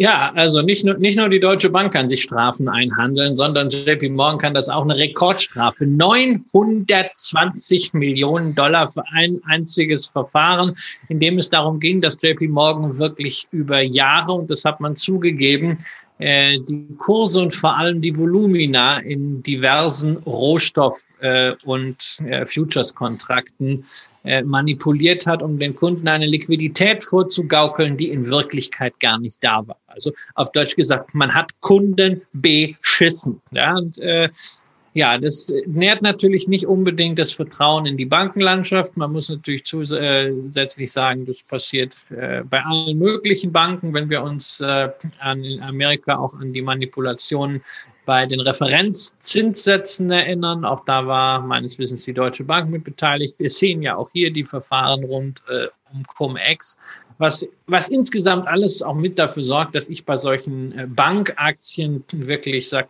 nee, brauche ich nicht. Ich sehe das auf jeden Fall, dass JP Morgan äh, sich sehr, sehr, sehr gut geschlagen hat, nicht nur vom Kurs, auch von den Gewinnen her. Äh, man ist inzwischen tatsächlich vom Börsenwert die größte Bank der Welt ähm, hat auch Covid halbwegs gut überstanden, hat jetzt sogar nach den jüngst gemeldeten Zahlen die Rückstellung für die Risikovorsorge wieder zurückgefahren. Aber warum geht's dem Haus so gut? Naja, man ist halt im Investment Banking so gut mit den Firmenkunden und mit den Kapitalmarkttransaktionen. Da macht man zwar nur 47 Prozent der Umsätze, aber immerhin 89 Prozent des Ergebnisses. Ja, und äh, das Ergebnis ist dann übrigens auch äh, ziemlich ordentlich, denn ähm, wenn man mal einfach sowas reporten kann wie 36 Milliarden US-Dollar im Jahr 2019 und immer noch beeindruckende 21 Milliarden US-Dollar für 2020 erwartet werden, da schlägt Covid natürlich sowohl in 20 als auch in 21 von den Erwartungswertungen, äh, Erwartungswerten voll rein, dann ist das eben schon sehr, sehr beeindruckend. Der Kurs hat verhältnismäßig wenig, wie ich meine, unter dieser Gewinnschwäche gelitten. Die Bewertung ist dadurch ein bisschen höher geworden. Aber es war dann offensichtlich auch so, dass man Ende 2019 eben auch schon stark durchoptimiert war. Und äh, dann haben die Investoren eben offenbar genau auch zu diesem äh, Zeitpunkt, nachdem die Zahlen dann für 2019 vorgelegt wurden, dann genau den Hochpunkt auch bei dieser Aktie im Kurs gesetzt, der bei knapp 140 US-Dollar lag, präzise 141. Naja, und jetzt ist es eben äh, ein ordentliches Stück tiefer, aber trotzdem äh, ein zumindest sehr, sehr gut aufgestellt wirkendes Unternehmen, wo ja auch äh, Warren Buffett so ein paar Anteile hat. Ja, Warren Buffett hat Anteile noch, aber er hat sie natürlich deutlich zurückgefahren. Er hat seine Position um fast äh, zwei Drittel reduziert äh, im letzten von ihm reporteten Quartal. Allerdings hat er immer noch rund ein Prozent seiner Assets da drin. Äh, und äh, das macht dann bei äh, JP Morgan immer noch 0,7 Prozent vom Gesamtaktionariat bei diesem Dickschiff aus. Aber er mag ja Banken. Dadurch bin ich ja indirekt als Berkshire-Aktionär auch mit dabei. Ansonsten vertrete ich ja die Meinung, die Bill Gates schon in den 90er Jahren geäußert hat. Banking is necessary, banks are not. Ja, es ist eine Industrie, die ist im Umbruch. Ich bin gespannt, wie diese großen Player sich da behaupten. Für mich ist in der Finanzszene eigentlich immer interessant, wo ist man in attraktiven Nischen, in Teilmärkten. Ähm, Teilmarkt wäre zum Beispiel Vermögensverwaltung. Da machen sie 11 Prozent ihrer Gewinne, JP Morgan, aber dann lege ich mir doch lieber einen Vermögensverwalter ins Depot und dann am liebsten gleich den größten, nämlich BlackRock. Ähm, ich mag Börsen. Ich glaube, dass es die auch weitergeben wird. Ich hatte hier mal die Nasdaq vorgestellt, die wir auch im Echtgelddepot haben. Ich glaube, dass man Risikoübernahme weiter sehen wird, Risikomanagement in dieser Welt eher wichtiger wird. Deswegen sowas wie die Münchner Rück. Ja, und auch gerne die eine oder andere Spezialbank, wie beispielsweise die Umweltbank. Aber warum um alles in der Welt soll ich eine riesengroße von Regulatorik, Niedrigzins und Digitalisierung gleich dreifach gegängelte Bank kaufen? Erschließt sich mir nicht, deshalb für mich No-Go. Ja, also bei mir am Banken äh wenn ich jetzt nicht irgendwas vergessen habe, auch keinen Platz. Finanzdienstleister finde ich mitunter ganz interessant, aber äh, die fangen dann gelegentlich mal mit sowas wie Banking oder auch Brokerage an, aber äh, so, so richtig originäres Bankgeschäft in der vollen Breite, äh, naja, ist nicht so richtig was für mich. Wir kommen jetzt zu einem Unternehmen, was bei unseren südlich befindlichen Nachbarn angesiedelt ist. Wir kommen zur Lenzing AG. Und das ist äh, eine Unternehmung, wo wir auch, und das hatten wir schon verschiedene Male heute, über Wachstums, äh, naja, über nicht vorhandenes Wachstum sprechen. Denn was da so seit 2012 beim Umsatz passiert ist, ist im Wesentlichen gar nichts. Ähm, man muss äh, auch noch dazu sagen, dass in den letzten Jahren die Gewinne äh, so ein bisschen äh, unter Wasser gekommen sind. Also vor allen Dingen in den letzten zwei Jahren haben sie sich nämlich mehr als halbiert. Das kann man äh, auch so ein bisschen am Aktienkurs nachvollziehen, wenn man ihn vor sich hat. Äh, denn äh, man sieht das so, naja, Ende 2017 eine Kursspitze herausgebildet wurde bei 180 Euro. Und dann ging es mal richtig sauber in den Keller, in den, in den Tiefen äh, des Märzes waren es 36 Euro und von da aus hat sich der Kurs jetzt so einigermaßen berappelt. Gewinne macht man dort immer noch, Christian. Aber was macht Lenzing denn eigentlich?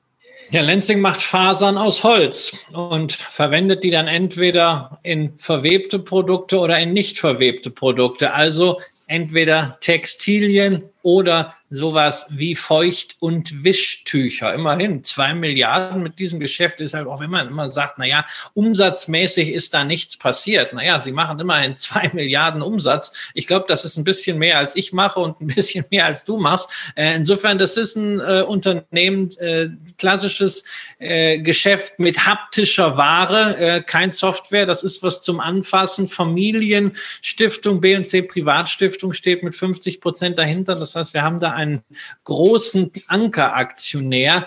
Ähm, das ist schon richtig seriöses Management, aber man muss natürlich sagen, Textilbereich als Hauptabnehmer ist natürlich immer schon schwierig geworden, wenn die Kunden Margendruck haben. Man verkauft unter anderem an Esprit, an Hunkemöller, an Reserved. Ja, wenn die Kunden Margendruck haben, da tut man sich selber auch schwer, Preissteigerungen durchzusetzen oder überhaupt nur Preise zu halten. Und dann haben die Kunden jetzt noch richtig Druck, dass sie nämlich teilweise ihre Geschäfte zumachen mussten durch Covid. Und das kommt natürlich für Lenzing dann auch nochmal zurück. Deswegen hat man dieses Jahr, obwohl man eigentlich ja nach wie vor letztes Jahr gutes Geld verdient hat, gesagt, Gewinnbeteiligung ist nicht mehr nach 21 Jahren erstmals keine Dividende. Ja, und die Dividende war auch auf einem verhältnismäßig zurückhaltenden Niveau, wenn man sie mit dem Gewinn pro Aktie vergleicht. Also da äh, ist man relativ moderat unterwegs gewesen im Bereich von ja, 30, 30 Prozent, dann irgendwann mal hoch auf 50. Aber das ist ja eigentlich sehr moderat. Das Unternehmen wirkt da in der Tat sauber aufgestellt. Bei einer Marktkapitalisierung von 1,4 Milliarden Euro ist es leider ein Unternehmen, über das äh, hier bei mir keine Analystenschätzungen vorliegen, sodass äh, die, die, die Erwartungshaltung von Analysten für die Zukunft zumindest schwieriger ist. Aus meiner Sicht ist es hier eben so, dass das Unternehmen zumindest gezeigt hat, dass es in den letzten Jahren sehr, sehr stabil arbeiten konnte. Jetzt muss man eben sehen, wie sich diese von Christian angesprochenen Störfeuer, die durch Covid und eben auch durch andere Entwicklungen ähm, auf das Unternehmen zukommen können, wie die sich auswirken. Aber nachdem jetzt sehr, sehr viel Luft aus dem Kurs rausgegangen ist, scheint es eben so, also es sieht auch vom Chart her einfach so aus, dass sich so in diesem Bereich bei 40 etwas ausgebildet hat, was hoffentlich hält bei einem Kurs von jetzt etwa 55 Euro bei dem Unternehmen, ist das etwas, wo man im Zweifelsfall, wenn man jetzt kauft, ähm, eine interessante Stop-Loss-Marke hätte, denn das ist zumindest mal eine Strategiemöglichkeit bei diesem Unternehmen, wo man ja äh, die Zukunft nicht, nicht ansatzweise auch abschätzen äh, kann, es sei denn, man ist in diesem Markt tätig, wäre eine Möglichkeit. Ansonsten ist aber eine weitere auch, ähm, diese Aktie einfach Aktie sein zu lassen, auf die nächsten Reportings äh, zunächst mal zu warten. Aber es ist zumindest auch mal ein Unternehmen, wo wir bei stagnierenden Umsätzen, auch über einen längeren Zeitraum, keine massiv merkwürdige Bewertung vorfinden, sondern eine, die auf Basis der 2019er Zahlen mit 12 äh, eben sehr moderat erscheint, auch bei einem Kurs von 55. Ja, und man sieht natürlich auch in den Zahlen, dass da äh, schon ein gewisser Hebel drin ist. Ja, also wenn es denen jetzt wirklich gelingt, mal auf der Umsatzseite etwas zuzulegen im Kontext des Einsparprogramms, was man sich jetzt äh, durch Covid verordnet hat, kann das sehr schnell überproportionale Gewinnsteigerungen zur Folge haben, sodass wir dann äh, auch darüber reden, dass nicht mal die Bewertung anspringen muss, sondern einfach die Basis, nämlich der Gewinn entsprechend höher ist. Und das ist natürlich bei einem tendenziell umweltfreundlichen Material, nämlich Fasern aus nachwachsenden Rohstoffen, die teilweise sogar günstiger sind und bessere Eigenschaften haben als Baumwolle, auch durchaus möglich. Ähm, es ist halt so, dass man, wenn man sich als Anleger dafür interessiert, entweder die Aktie jetzt kauft und dann, ich setze ja nicht so gerne äh, Stop-Loss am Kurs, sondern dann schaut, tritt denn wirklich dieser Fall ein? Sieht man eine Vorwärtsentwicklung in den nächsten Quartalen jeweils zum Vorjahresquartal bei Umsätzen, bei operativen Gewinnen beim Net Income. Und wenn da die Tendenz allmählich ins Gehen kommt, dann kann man noch aufstocken. Wenn man sieht, okay, das wird nichts. Der Kurs dürfte auf dem Niveau relativ abgesichert sein. Aber ganz klar, das ist eine Geschichte für Anleger, die Spezialsituation mögen. Aber wir haben ja auch, das stellen wir ja regelmäßig fest, viele Zuschauer in Österreich. insofern habe ich mich gefreut, dass wir mal eine Aktie aus Österreich dabei haben und zumindest die Aktie eine ziemlich starke Community hat, denn die wurde, glaube ich, auch sieben oder achtmal gewünscht, bis wir sie dann jetzt als Unerhörte endlich erhört haben. Die wurde sogar zwölfmal gewünscht und deswegen war es jetzt einfach mal fällig, auch wieder nach Österreich zu blicken, bevor wir mal wieder etwas weiter weggehen. Und wir sind bei einem absoluten Reizwort des Jahres 1998 angekommen. Long-Term Capital Management war damals das Reizwort, LTCM. Ähm, ich kann mir eigentlich gar nicht vorstellen, dass damit irgendwas äh, gemeinsam ist mit dem Unternehmen, was wir jetzt besprechen. Wir reden nämlich über die Properties, Long-Term Capital Properties. Die Herleitung ist einfach, das Unternehmen ist anders und das Unternehmen als solches ist im Gegensatz zu dem, was LTCM gemacht hat, sehr seriös, sehr wichtig im Übrigen auch. Denn Christian, man kümmert sich vor allen Dingen um ältere Menschen und stellt für diese nicht nur die, äh, ja, die Wohnmöglichkeiten zur Verfügung, sondern macht noch eine ganze Menge mehr. Also ich glaube, ich muss jetzt mal zwei Schritte zurück. Also du hast jetzt, du hast jetzt hier einfach mal so Long-Term Capital Management in den Raum 1998. Also ich habe jetzt gerade das Durchschnittsalter unserer Zuschauer nicht parat, aber es ist kaum vorzustellen. Aber es gibt tatsächlich Menschen, die beschäftigen sich sehr seriös mit Finanzen und die haben 1998 noch in die Windeln geschissen oder im Kindergarten gespielt oder waren noch gar nicht da. Äh, anders als wir beiden Opas, ja, wir Veteranen der Märkte und da sollten wir einfach schon erwähnen. Long-Term Capital Management war damals ein Hedgefonds, übrigens von einigen Nobelpreisträgern orchestriert, die ganz tolle Risikomodelle hatten, aber irgendwie haben sie am Ende in einer wirklichen Krise, nämlich in der Währungskrise in Asien und dann in Russland, nicht funktioniert. Der Hedgefonds hatte richtig Geld nochmal mit Kredit aufgeladen, kollabierte dann und nur durch eine konzertierte Aktion der Notenbanken konnte verhindert werden, dass das Weltfinanzsystem zusammengebrochen ist. Sozusagen war das eine Generalprobe für das, was dann zehn Jahre später alles gerettet werden musste, als Per Steinbrück sagte, wir haben in den Abgrund geblickt. Und jetzt reden wir hier über Long-Term Care, also über langfristige betreute Immobilien und Betreuungsimmobilien, denn LTC Properties macht nichts anderes als Pflegeheime und Seniorenwohnstätten zu besitzen. Das ist sehr, sehr wichtig.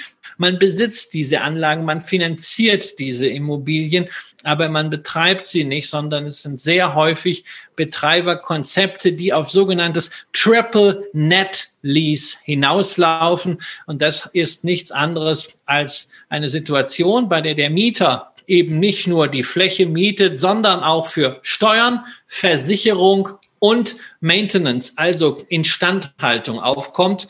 Äh, das sorgt sehr für stabile Cashflows auf Seiten des Immobilienvermieters, des Eigentümers. Ja, und da kann man sich natürlich denken, sowas mögen Anleger, vor allen Dingen Anleger, die auf hohe Dividenden aus sind.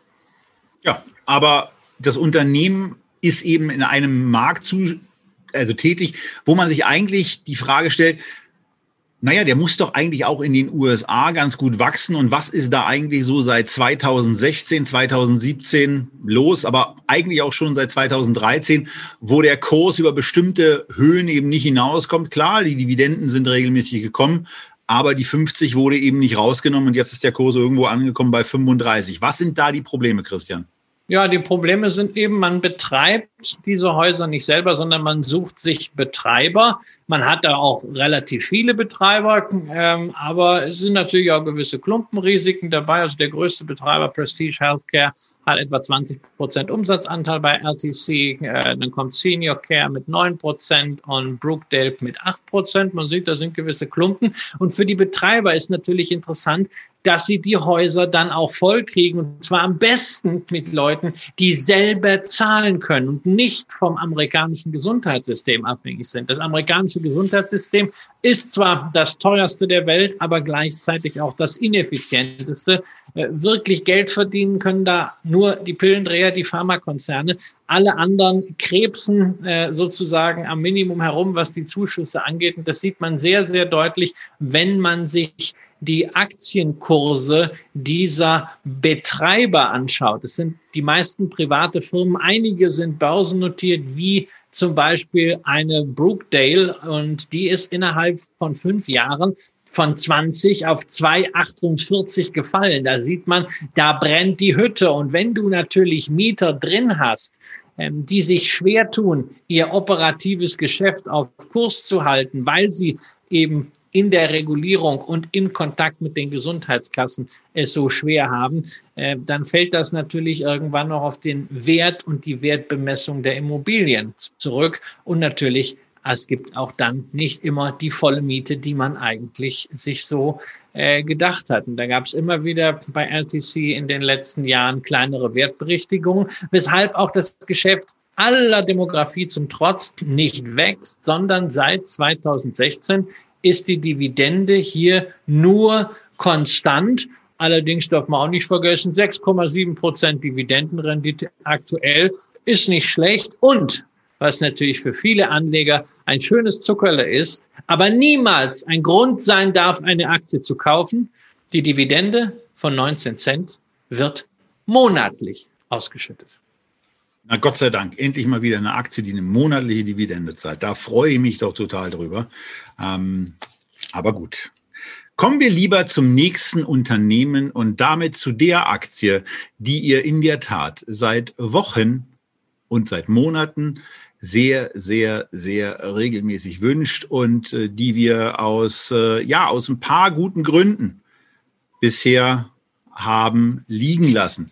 Wir reden über die Aktie, über die am 6.9. die Börsenzeitung einfach mal getitelt hat, Zockeraktie. Wir reden über ein Unternehmen, was es zwar schon sehr, sehr lange gibt, aber was sich eben erst vor ein paar Jahren mal neu in der Form erfunden hat, in der es jetzt auch wahrgenommen wird, nämlich mit der Produktion, Speicherung und dem Vertrieb von Wasserstoff, wo es vor allen Dingen darum geht, Wasser in die zwei Einzelteile aufzuspalten. Also ähm, ja, etwas, äh, wo, wo ich dann, äh, wo ich dann nur sage, okay, das ist eben das, das eine, ähm, wo, wo man zunächst mal rangeht und sagt, äh, ja, wofür ist denn das nützlich? Aber dann kommen wir eben zu den aktuellen Trendthemen in der Antriebstechnologie, wo sehr, sehr viel darüber geschrieben wird, äh, wo mir aber immer wieder als erstes Herr Dies, Vorstandsvorsitzender von Volkswagen, einfällt, der dieses Wasserstoffthema als jemand, der ja diesem eigentlich näher sein müsste, äh, nicht so richtig über den Weg traut weil er eben sagt, die Bereitstellung ist nicht so einfach. Nell ist hier ein Unternehmen, was sich da positionieren will. Man arbeitet äh, unter anderem mit Shell zusammen, unter anderem genau bei der Ausrüstung für Wasserstofftankstellen. Man ist in einem Konsortium in Korea mit engagiert, wo jetzt 100 Wasserstofftankstellen gebaut werden sollen. Ich persönlich halte von diesem Thema Wasserstoff sehr, sehr wenig. Und von daher ist hoffentlich nicht verwunderlich, dass ich auch von dieser Aktie recht wenig halte. Ähm, wir sagen da auch immer wieder, wenn ihr diesen Case mal sauber aufbereiten könnt äh, von Nell, dann sind wir da total ohr. Aber ansonsten nehme ich bei diesem Unternehmen im Wesentlichen eins wahr, nämlich dass sich mir der Eindruck äh, stellt, dass sehr, sehr viele deutsche Anleger in dieser Aktie drin sind und dass naja, einige, einige Investitionsbegründungen über, Entschuldigung, das Niveau von Küchengesprächen nicht hinausgehen. Und ähm, man ist hier sehr, sehr stark engagiert. Man hat dieses Unternehmen auf 27 Milliarden, ja, 27 Milliarden, nicht so schlimm, norwegische Kronen hoch. Äh, das sind 2,5 Milliarden Euro. Ähm, aber in norwegischen Kronen macht man eben gerade mal 0,5 ähm, Milliarden, also immerhin 500 Millionen norwegische Kronen an Umsatz. Und klar, das kann alles sein, dass da brutales Wachstum reinkommt, was ich nicht sehe. Aber es gibt im Wasserstoffsektor, Christian, Dickschiffe, ähm, in denen du dich vermutlich äh, wohler fühlst. Also ich unterstelle mal, dass du nicht in Nell investiert bist also investiert, nicht vielleicht Spaßposition oder wie das jetzt gerade heißt, äh, sondern dass du dich mit den Dickschiffen im Wasserstoffsektor wohler fühlst äh, und die du vermutlich hast. Also ich kann das überhaupt nicht einschätzen. Du hast ja gerade gesagt, du hältst überhaupt nichts von Wasserstoff. Ich würde mich nicht erdreisten, da überhaupt was zu, sagen. Ob das jetzt eine Zukunftsoption ist oder nicht. Also von dem, was ich aus der Chemie äh, noch weiß über Elektrolyse, muss ich sagen, Mensch, wäre doch cool, wenn das klappen würde. Und ich finde es toll, dass es Menschen gibt, die versuchen, mit Unternehmergeist und Ingenieursgeist da etwas draus zu machen. Ob ich da in dieser Form mit einer Nell dran beteiligt sein muss, steht auf einem anderen Blatt. Das ist einfach nicht mein Thema, deswegen interessiert mich das auch nicht mal als Spaßposition. Aber ich nehme natürlich ein paar Themen auf bei einer Nell.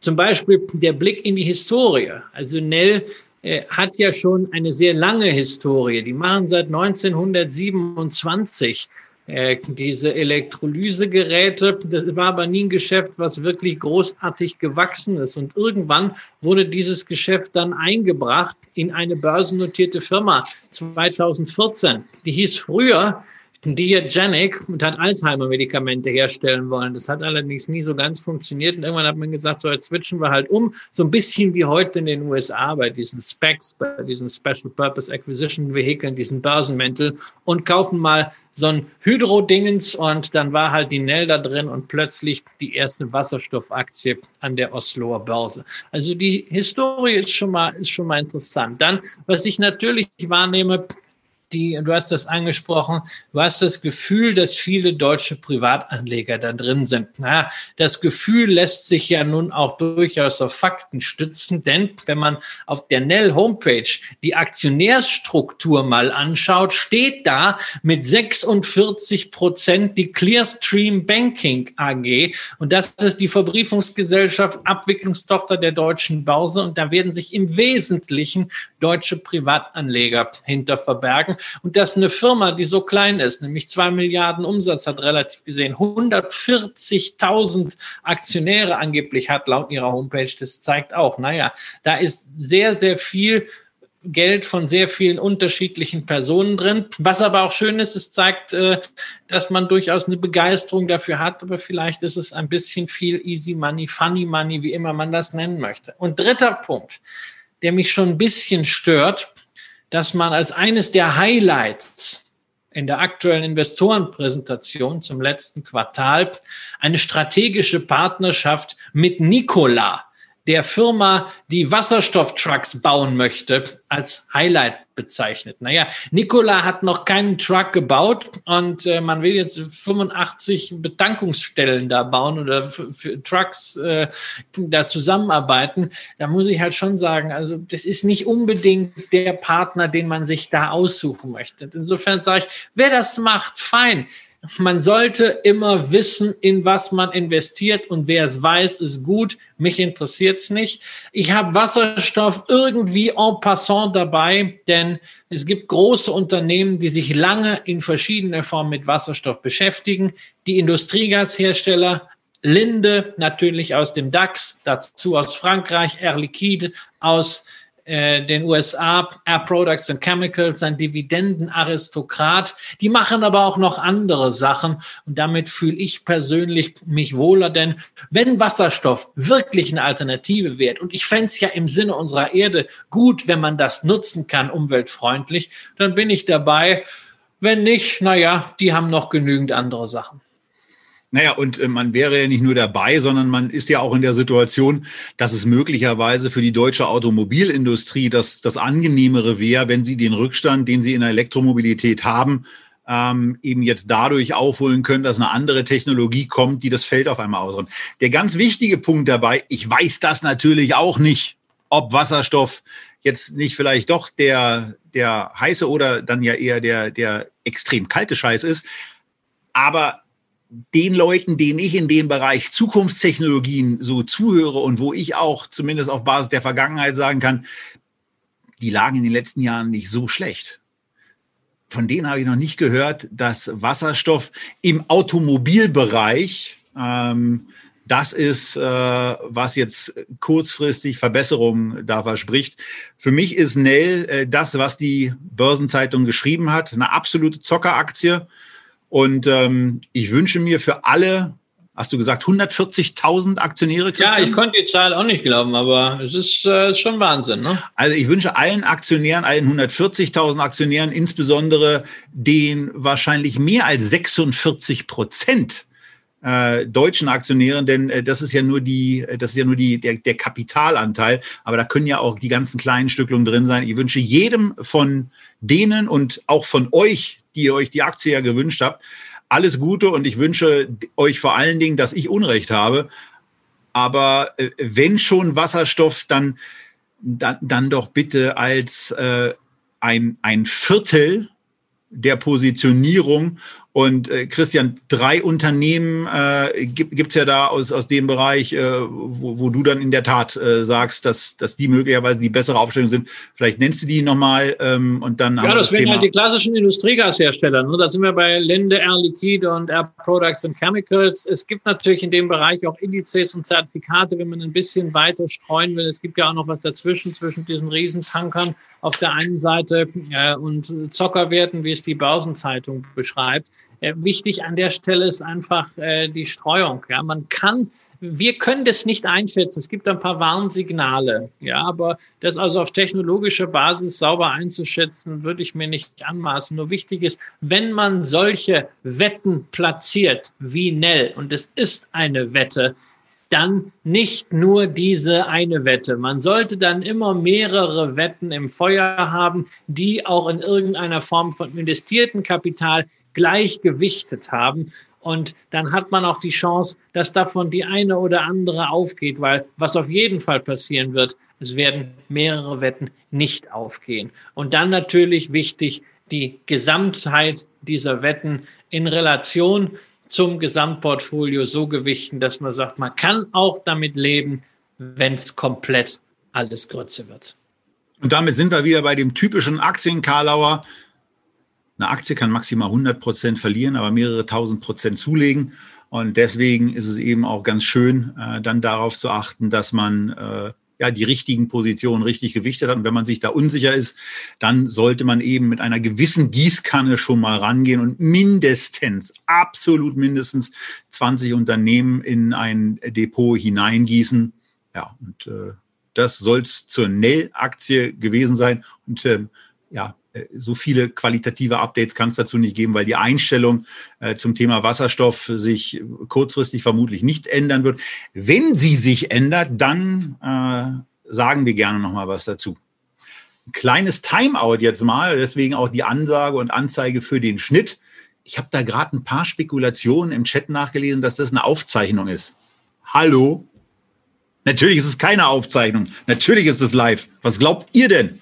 Ähm, nee, nee, nee, nee, nee. Das, ähm, dann, dann wären bestimmte Sachen da gar nicht zu sehen. Und äh, natürlich sind wir, wie es sich gehört, aus Berlin. Und zwar in der Tat aus der Friedrichstraße, aber eben auch vom Lützeufer äh, live zu euch geschaltet am Donnerstag, möglicherweise aufgrund der Länge der Sendung, aber auch erst am Freitag äh, wird es dann weitergehen. Und damit beenden wir jetzt mal äh, diese Auszeit und kommen zum nächsten Unternehmen. Die nächste Aktie bei Echtgeld TV, Feedback und den unerhörten Aktien, ja, ist äh, leider Gottes schon wieder eine, wo, wo, man, wo man sich den Zettel nimmt, äh, wo man sich anguckt, was hat man denn da so aufgeschrieben und wo man so ein bisschen in die Fragestellung kommt, wieso? Wieso soll ich, soll ich eigentlich diese Aktie haben? Wieso soll ich ein Unternehmen haben, dessen Umsatz im Wesentlichen stagniert? Dessen Gewinn sich auch nicht besonders äh, vorteilhaft entwickelt hat, um das mal freundlich zu formulieren. Und äh, ja, wo eigentlich nichts positiv heraussticht, außer, naja, die Gleichheit beim Umsatz. Die Software AG äh, ist für mich persönlich so auch nach näherer Betrachtung auch so eine Position, wo ich sage, warum sollte man die haben? Mir ist kein Grund eingefallen. Für mich ist so eine Aktie äh, eine Verkaufsposition. Kann ich nicht anders sagen. Äh, da ist, da ist kein Movement drin. Die Bewertung ist nicht günstig. Äh, wir haben in 2019 er KGV von 17 und ein für 2020 erwartetes KGV von 28. Und da muss ich echt sagen, ich verstehe es nicht. Ähm, und äh, wenn ihr diese Aktie habt, prüft doch vielleicht mal nach, ob es da nicht vielleicht was Interessanteres gibt. Es soll ja in Deutschland, Christian, so das ein oder andere Softwareunternehmen geben, was ein bisschen spannender ist, was ein bisschen weltweit tätiger ist und äh, was nebenbei gesagt am Kapitalmarkt in den letzten Jahren auch erfolgreicher war. Ja, nämlich natürlich das größte Unternehmen, SAP, äh, war deutlich erfolgreicher, ist momentan äh, witzigerweise oder aber witzigerweise genauso bewertet wie Software. Und da ist es nicht so, dass eine SAP zu teuer ist, sondern bei einer Software muss man wirklich die Fragezeichen dahinter machen. Das gilt umso mehr am heutigen Tag, denn passend zu unserer Sendung hat die Software AG Zahlen geliefert. Diese Zahlen zeigen im Grunde das ganze Dilemma. Man ist mitten im Umbruch bei der Unternehmenssoftware vom klassischen Projektgeschäft umzustellen auf ein Abonnementgeschäft, auf die Cloud. Tja, großes Thema, äh, Riesentrend, haben andere Unternehmen schon wesentlich früher entdeckt. Äh, Software war da wohl ein bisschen schläfrig. Man ist zwar bei vielen Zukunftsthemen dabei, gerade auch was Steuerungssoftware angeht, was IoT, Internet of Things Themen angeht, ähm, in der Vernetzung von industriellen Komponenten, alles fein. Aber das Geschäftsmodell umzustellen ist jetzt wohl mühsamer als gedacht. Der Auftragseingang, ja, der sieht ganz gut aus, aber man hat unter Covid doch deutlich mehr gelitten als zum Beispiel eine SAP. Natürlich liegt auch das wieder am noch zu hohen Anteil des Projektgeschäfts und man hat irgendwie den Eindruck, ja, es wird dort gerudert und gerudert, aber man kommt nicht richtig vom Fleck. Und dann, auch das ist für ein Softwareunternehmen blöd, hat man noch einen Hackerangriff, äh, dessen Schäden man erstmal nach zwei Wochen richtig absehen konnte und man konnte deshalb auch jetzt nur so gewisse Eckpunkte zu dem Quartal liefern. Also äh, insgesamt außer einer Dividende, die seit 15 Jahren nicht gesenkt wurde, gibt es zum Unternehmen momentan nicht allzu viel Positives zu sagen. Zu SAP dagegen umso mehr wäre immer mein Favorit, wenn es denn Software aus Deutschland sein soll und sein muss. Ja, und ähm, ja, wir müssen diese Aktie eigentlich gar nicht dann äh, großartig weiter besprechen. Wir sind, wir sind damit durch und äh, von daher machen wir mal mit dem nächsten Unternehmen weiter, was äh, in der Tat auch sehnsüchtig erwartet wird, was mehrere Male eben auch gewünscht wurde in den letzten Monaten und was wir immer vernachlässigt haben, obwohl wir persönlich sehr, sehr angenehme Erinnerungen daran haben. Ich in ja. Las Vegas im Norden, äh, in der, in der Süd, in der, im südlichen Bereich war ich da auch mal. Äh, in Atlantic City, weiß ich, war ich da. Und wir reden von Outlets. Und äh, Tenga macht Outlets. Und Christian, wo warst du eigentlich? Wo hattest du deinen spektakulärsten Einkauf? Ja, auch in äh, Las Vegas. Wir sind da rausgefahren 2012. Es ist ziemlich genau acht Jahre her. Es war die Zeit, als man noch reisen konnte, als äh, Barack Obama sich zur Wiederwahl stellte. Äh, waren wir dort und haben die äh, Stimmregistrierung dort bei Tenger gesehen. Ähm, das war das, woran ich mich erinnert habe, ja. Und ansonsten ähm, ich meine, es war ziemlich trashy, aber äh, das soll ja in Teilen Amerikas vorkommen und muss ja. Aber nicht die Mall.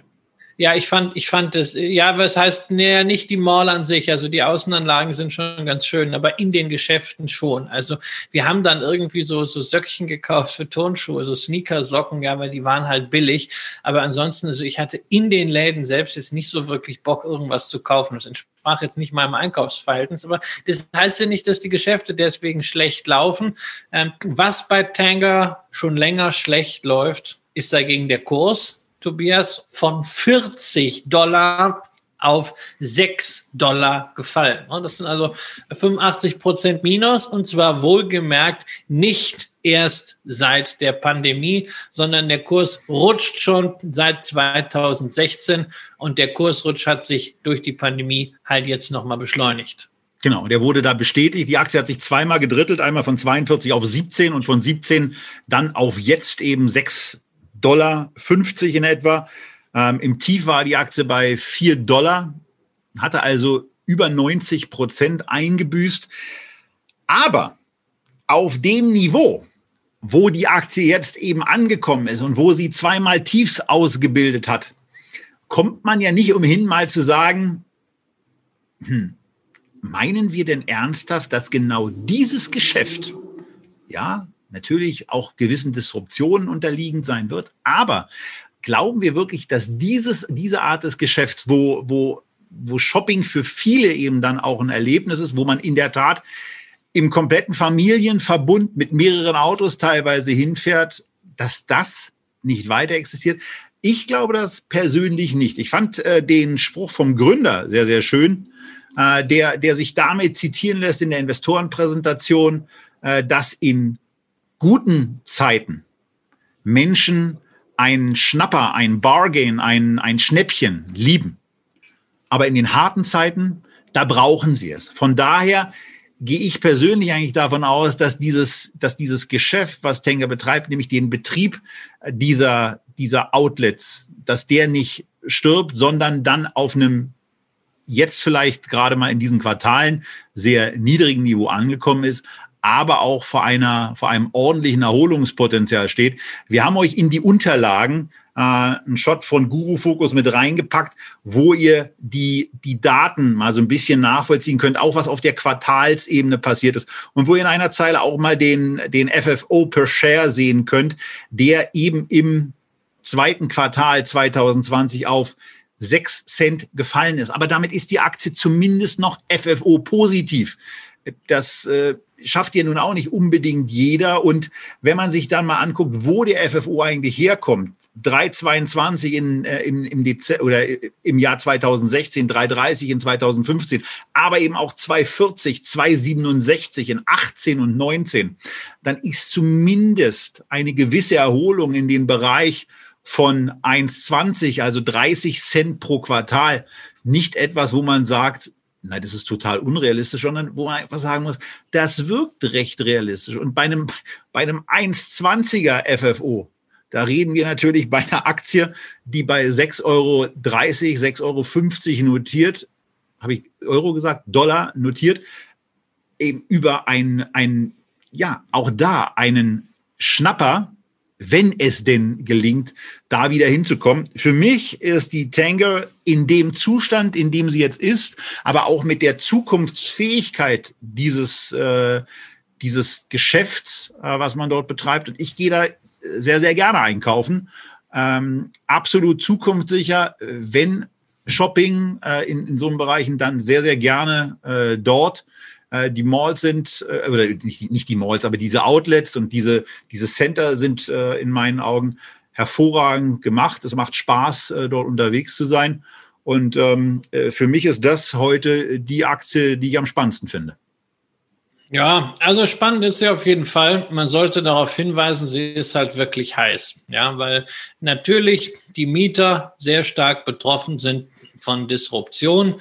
Äh, natürlich sind sie auch recht breit aufgestellt. Die Top Ten Mieter haben nur rund ein Drittel, aber da reden wir halt dann sechs Prozent äh, entfallen auf eine Gap, fünf Prozent auf eine Asena, vier Prozent auf eine Tommy, Tommy Hilfiger.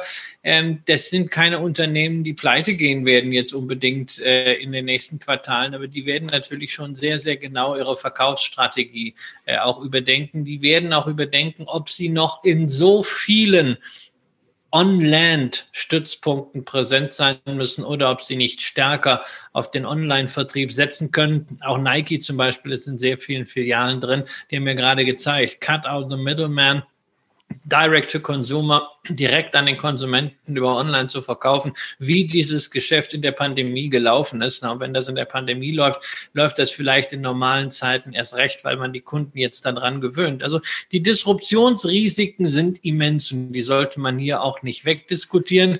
Ähm, gleichzeitig die Ausfälle waren auch immens im zweiten Quartal. 43 äh, Prozent der Mieten hat man nur bekommen. 25 Prozent der Mieten sind definitiv ausgefallen und das dazwischen ist gestundet worden, beziehungsweise ist jetzt in Verhandlungen. Was für Tanger spricht, ist die wirklich sehr, sehr solide Finanzposition. Man hat gleich zu Anfang der Pandemie äh, die Dividende natürlich eingefroren, man zahlt nichts mehr, bis nicht die Situation mal geklärt ist. Man hat gleichzeitig alle offenen Kreditlinien gezogen, hat die nächsten Jahre keine relevanten Fälligkeiten mehr und war damit in der Situation, dass man den Kunden für den April und den Mai sogar die komplette Miete als Darlehen geben konnte. Das heißt, die Kunden konnten wählen, ob sie jetzt zahlen oder nicht. Das ist natürlich auch schon eine Maßnahme, was die Bindung an den Mallbetreiber steigt. Ob das am Ende äh, ausreicht, weiß man nicht. Fakt ist, wir haben sechs Cent im letzten Quartal gesehen. Wir haben ansonsten 50 Cent pro Quartal an FFO gesehen. Wenn man auf die Hälfte dieses FFO wieder kommen sollte, dann sind wir bei 81 Cent FFO bei einem Kurs von sechs Dollar ist das eigentlich ein recht attraktives Bewertungsmodell. Man kriegt, wie gesagt, keine Dividende.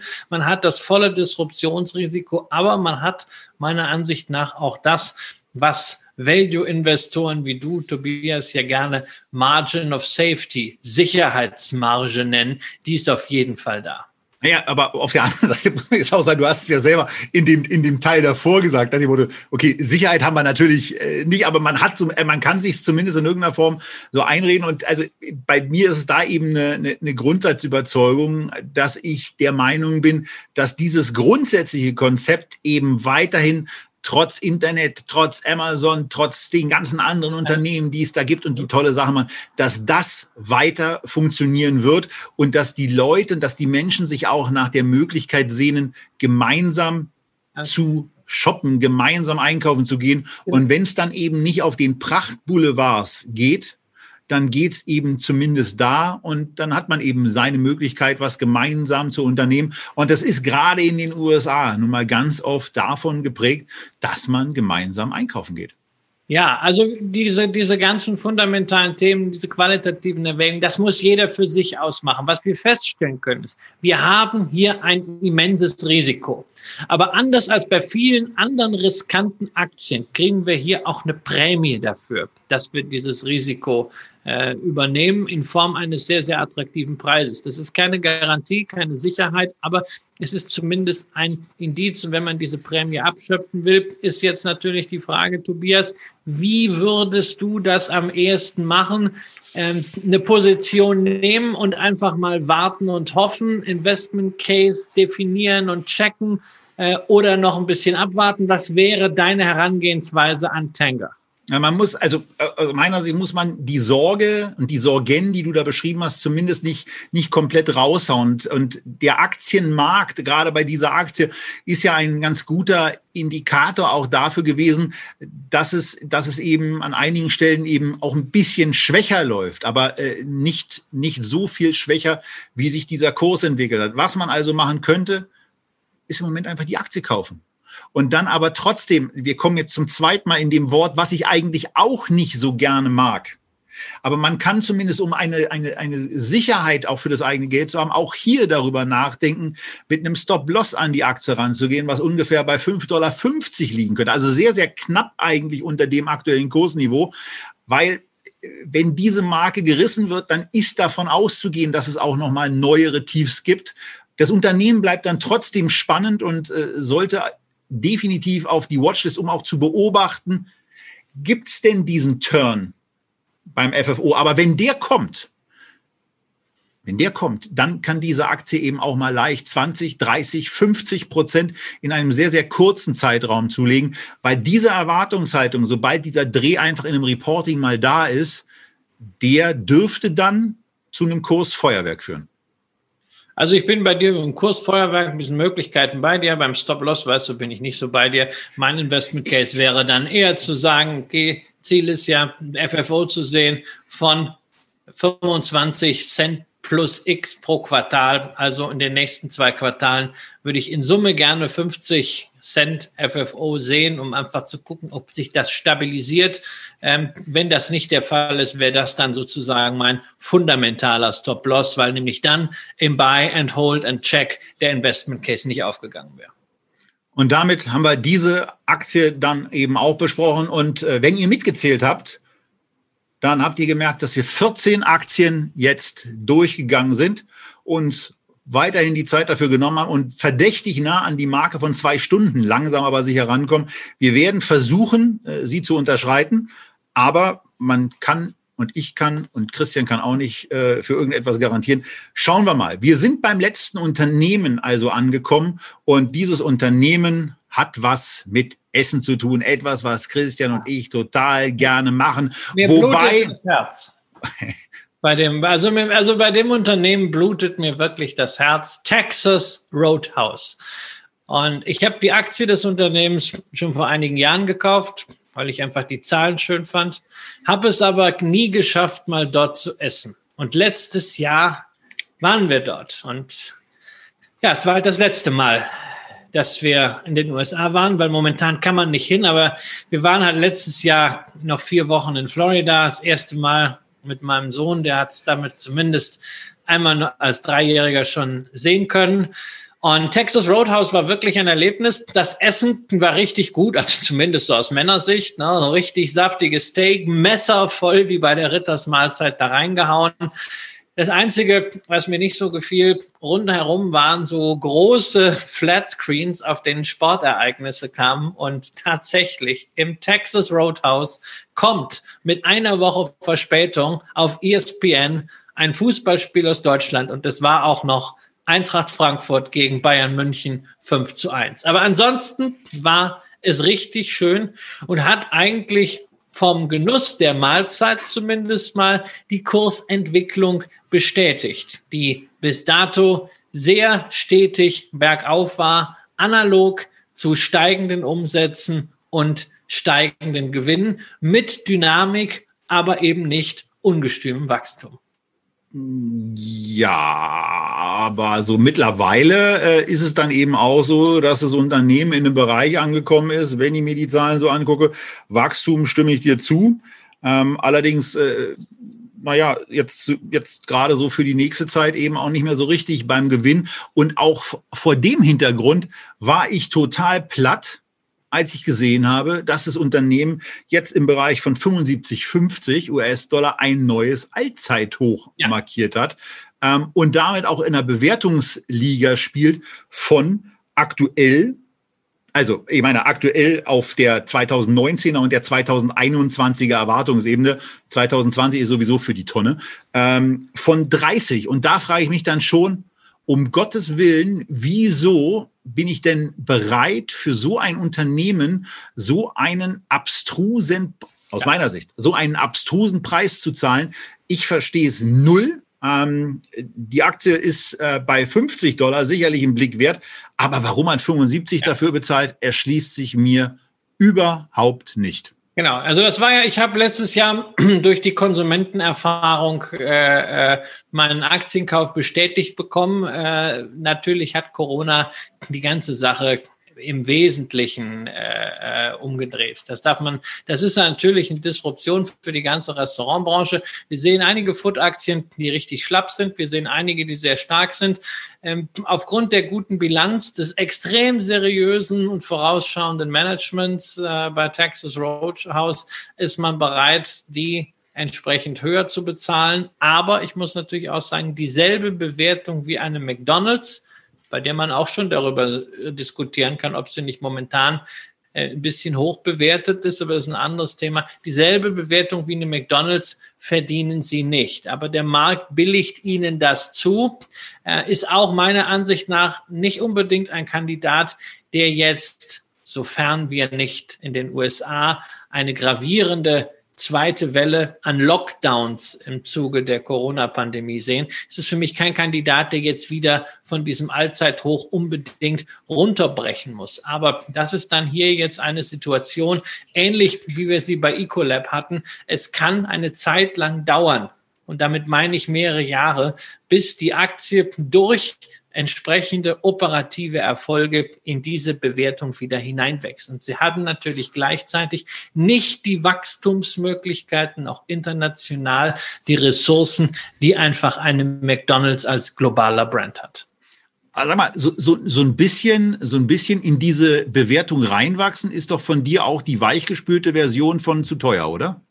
Ja, aber ach, was heißt zu teuer? Ja, natürlich. Du kannst es, du kannst es so interpretieren. Aber weißt du, zu teuer, das impliziert dann immer, boah, die Aktie ist zu teuer und die Aktie muss jetzt rasant runtergehen äh, und deswegen muss man sie verkaufen. Ja, ich muss, das hängt, hängt vom, äh, vom Approach ab. Ich muss ja nicht unbedingt eine Aktie äh, äh, verkaufen, weil sie jetzt zu teuer ist. Weil es kann ja wirklich sein, dass sie auf einem gewissen Level hin und her pendelt, dieses Niveau fundamental rechtfertigt und dann geht es anschließend weiter. Warum muss ich sie dann verkaufen? Da muss ich ja wieder gucken, was ich dann ansonsten mit dem Geld mache. Es ist einfach ein äh, eine Frage der Herangehensweise. Habe ich das äh, Ziel, mein Kapital so effizient wie möglich einzusetzen? Will ich hin und her hoppeln oder möchte ich einfach, dass mein Geld ordentlich investiert ist, ich auch damit leben kann, wenn mal ein, zwei Jahre nichts damit passiert und anschließend geht es wieder ein bisschen weiter. Das ist die Frage,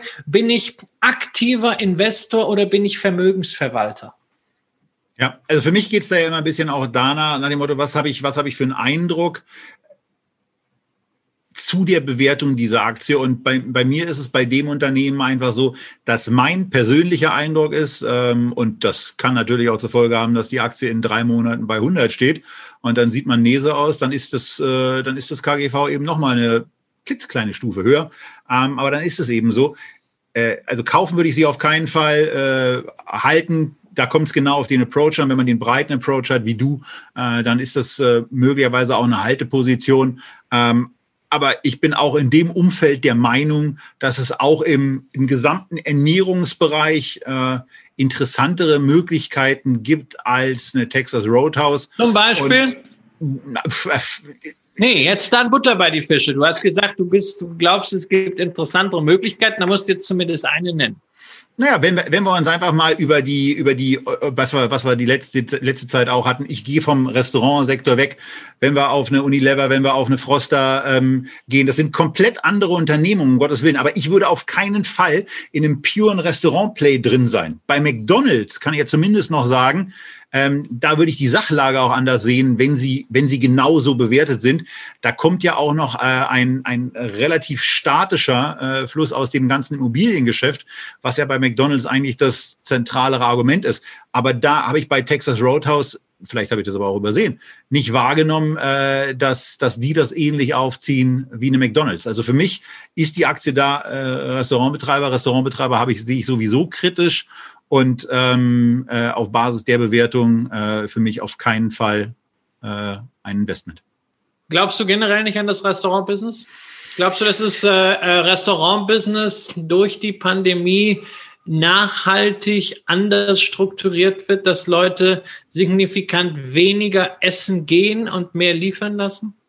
Hm, leicht ja, leicht ja, aber das wird, äh, das wird auch nicht, ähm, das wird bei denen, die es schaffen, für die wird es auch nicht so schlimm sein, äh, weil wahrscheinlich äh, die, die Nachfrage in einem stärkeren Maße zurückkommt nach dieser Pandemie, als äh, Restaurants dann noch übrig geblieben sind. Also von daher äh, keine, kein generelles Anzweifeln am, am Restaurantthema, nur die gehen eben im Moment durch eine, durch eine extrem kritische, anspruchsvolle Zeit. Also ich meine, wir erleben es ja hier in Deutschland, wie es jetzt vor den Restaurants auch leerer wird, trotz mitunter aufgestellten Heizpilzen äh, ist die Gesamtsituation eben äh, für die Betreiber im Moment schwierig und es wird mit zunehmender äh, mit zunehmender Temperaturabnahme eben auch immer schwieriger, äh, da auf seine Umsätze zu kommen, um die Miete, um die Gehälter zu bezahlen. Es ist eben auch nicht besonders margenstark in der Regel.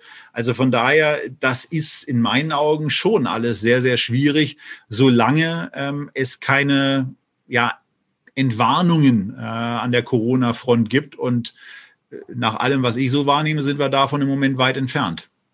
Also ich sehe es mit Blick auf die Restauration in Deutschland ähnlich wie du. In den USA gehe ich davon aus, dass äh, einige äh, Ketten äh, Corona nicht überleben werden und pleite gehen werden. Es gibt Gibt's da Favoriten, die du also es gibt zu, es gibt zu viel, es gibt zu viele äh, Unternehmen dort, die auch teilweise wirklich wackelig finanziert sind, weil sie zu viel Schulden haben. Das kann ein ernsthaftes Problem werden jetzt nach dem Winter, insbesondere wenn es da nochmal den einen oder anderen regionalen äh, Lockdown oder fast Lockdown geben könnte. Ähm, das heißt, es werden viele Restaurantimmobilien leer stehen. Auch da stehen ja häufig wieder Finanzierungsmodelle dahinter. Das heißt, plötzlich hast du ein relativ hohes Angebot äh, an Standorten. Und das ist natürlich für diejenigen, die Zugang zu Kapital haben, insbesondere natürlich äh, ganz vorne in McDonald's, aber auch den einen oder anderen kleinen Player. Und ein so ein Player könnte äh, Texas Roadhouse sein, äh, dann eine Chance, ähm, stärker zu wachsen oder auch natürlich Kosten zu reduzieren, weil man sagt, na ja, also seid doch froh, wenn wir hier drin bleiben. Und jemand anders kriegt ihr diese Flächen ohnehin nicht mehr weg. Ja. Da wird es da wird's eine Bereinigung geben. Der Markt setzt momentan darauf, dass McDonald's definitiv einer der Sieger wird und das KGV hier bei Texas Roadhouse kann ich mir in der Form nur erklären, dass auch die dazu gesetzt werden. Ansonsten wäre einer meiner persönlichen Favoriten dafür äh, noch äh, eine Aktie, die wir, glaube ich, noch nie hatten, äh, Shake Shack. Äh, für das Überleben, nicht für ja. die Pleite. Ja, Okay. Ich, du, äh, du, weißt, wir kennen uns lange genug, äh, dass ich äh, am liebsten nur äh, positive Dinge spreche und über negative Dinge am liebsten schweige. Gut, dann, äh, also Shake Shack kann ich von der Aktie nicht einschätzen, aber wenn ich vor die Wahl gestellt wäre, McDonalds oder Texas Roadhouse, äh, ja. würde ich ganz impulsiv äh, definitiv McDonald's sagen. Du hast vorher gesagt, du hast es dir angeguckt, also ähnliche Bewertungen im Moment. Wie gesagt, da sehe ich eine höhere Stabilität bei McDonald's. Und ja. ich sehe im Übrigen auch noch einen anderen Grund. Ähm, bei McDonalds und für McDonalds sprechend. Und das ist das Thema, wie teuer ist es denn da zu essen? Also ich meine, wir reden jetzt nicht über Gesundheit, wir reden nur über Nahrungsmittelzufuhr ja. und mit einem Gefühl der Sättigung rauszugehen. Ja? ja? Wir reden über nichts anderes. Und jetzt mal die Frage, ihr wart zu dritt bei Texas Roadhouse. Ähm, Christina hat höchstwahrscheinlich auch nicht nur einen Salat gegessen. Ähm, und wenn aber doch, mit welchem Betrag, vielleicht kannst du dich daran erinnern, Nein, seid ihr denn aus dem Ding raus? Nein, da kann ich mich, da kann ich mich nicht dran erinnern. Das ist, das mache ich immer so, weißt du, das ist auch bei dir auch so. Wenn du schöne Erlebnisse hast, ja, das ist so wie im, im Hotel, wenn du für ein Upgrade nochmal 100 Dollar ausgibst, ja, an die 100 Dollar erinnerst du dich nicht, aber du erinnerst dich ewig an den Blick oder sowas. Und deswegen, ich habe keine Ahnung über Restaurantrechnung. Ich behalte die nur dann, wenn sie monströs hoch waren, ja, also wenn, beim Café in Rom, das weiß ich noch nicht. Ich habe mal auf der Champs-Élysées 1998 während der Fußball-WM äh, 30 ähm, Mark umgerechnet für zwei Cola bezahlt, ja. Äh, da habe ich aber auch die Gläser mitgenommen, weil ich dachte, bei dem Preis sind sie mit drin. Aber ich weiß, ich weiß nicht mehr. Es ist auf jeden Fall natürlich teurer und ganz klar, McDonald's ist die erste Instanz, wenn wir über Restaurantaktien sprechen. Und ich rechne ja zu dem äh, Segment auch noch eine Starbucks dazu. Äh, Texas Roadhouse ist dann wirklich für denjenigen, der auch äh, da mal ein bisschen tiefer und ein bisschen speziellere Stories macht. McDonald's ist halt wirklich äh, der Standard in dem Markt und wir werden von McDonald's, da bin ich fest überzeugt, äh, künftig auch nicht nur Dividendenwachstum sehen, sondern gerade aus dieser Konzentrationstendenz heraus auch wieder Umsatzwachstum, organisches Wachstum mit dem Geschäft. So, drei Jahre Echtgeld TV. 350 Einzelaktien bei Echtgeld TV Feedback besprochen. Das war die definitiv längste Sendung, die wir bisher gemacht haben. Zwei Stunden am Stück live aus Berlin. Für euch, die ihr es jetzt anguckt, vermutlich als Aufzeichnung. Wir hoffen, ihr hattet Spaß dabei, seid nicht zu schockiert von dem einen oder anderen, äh, auch deutlich kritischeren Kommentar. Ihr habt euch mehr als 15 Aktien gewünscht. Wir hatten, glaube ich, insgesamt 2000 Wünsche bei uns insgesamt in der Dropbox ähm, und in der dazugehörigen Excel-Datei. Äh, die Dropbox, die heute übrigens heute schwerwiegenden Ärger verursacht hat. Ähm, das dusselige Ding. Aber das soll jetzt gewesen sein. Das Schlusswort kommt heute aus der Friedrichstraße. An der Stelle von meiner Seite aus, vom Lützeufer. Tschüss, bis zum nächsten Mal. Christian, Mach Schluss. Danke dass, ihr, danke, dass ihr durchgehalten habt, zwei Stunden und vielleicht habt ihr auch nur den einen oder anderen Wert angeklickt in der Aufzeichnung. Dafür haben wir übrigens immer die Shownotes und die Sprungmarken, dass ihr nicht alles hören oder sehen müsst, sondern euch punktgenau informieren könnt. Drei Jahre Echtgeld TV liegen hinter uns, hoffentlich noch deutlich mehr Jahre vor uns und natürlich auch vor euch. Bleibt uns gewogen, bleibt gesund und bis zur nächsten Woche. Macht's gut. Danke. Tschüss.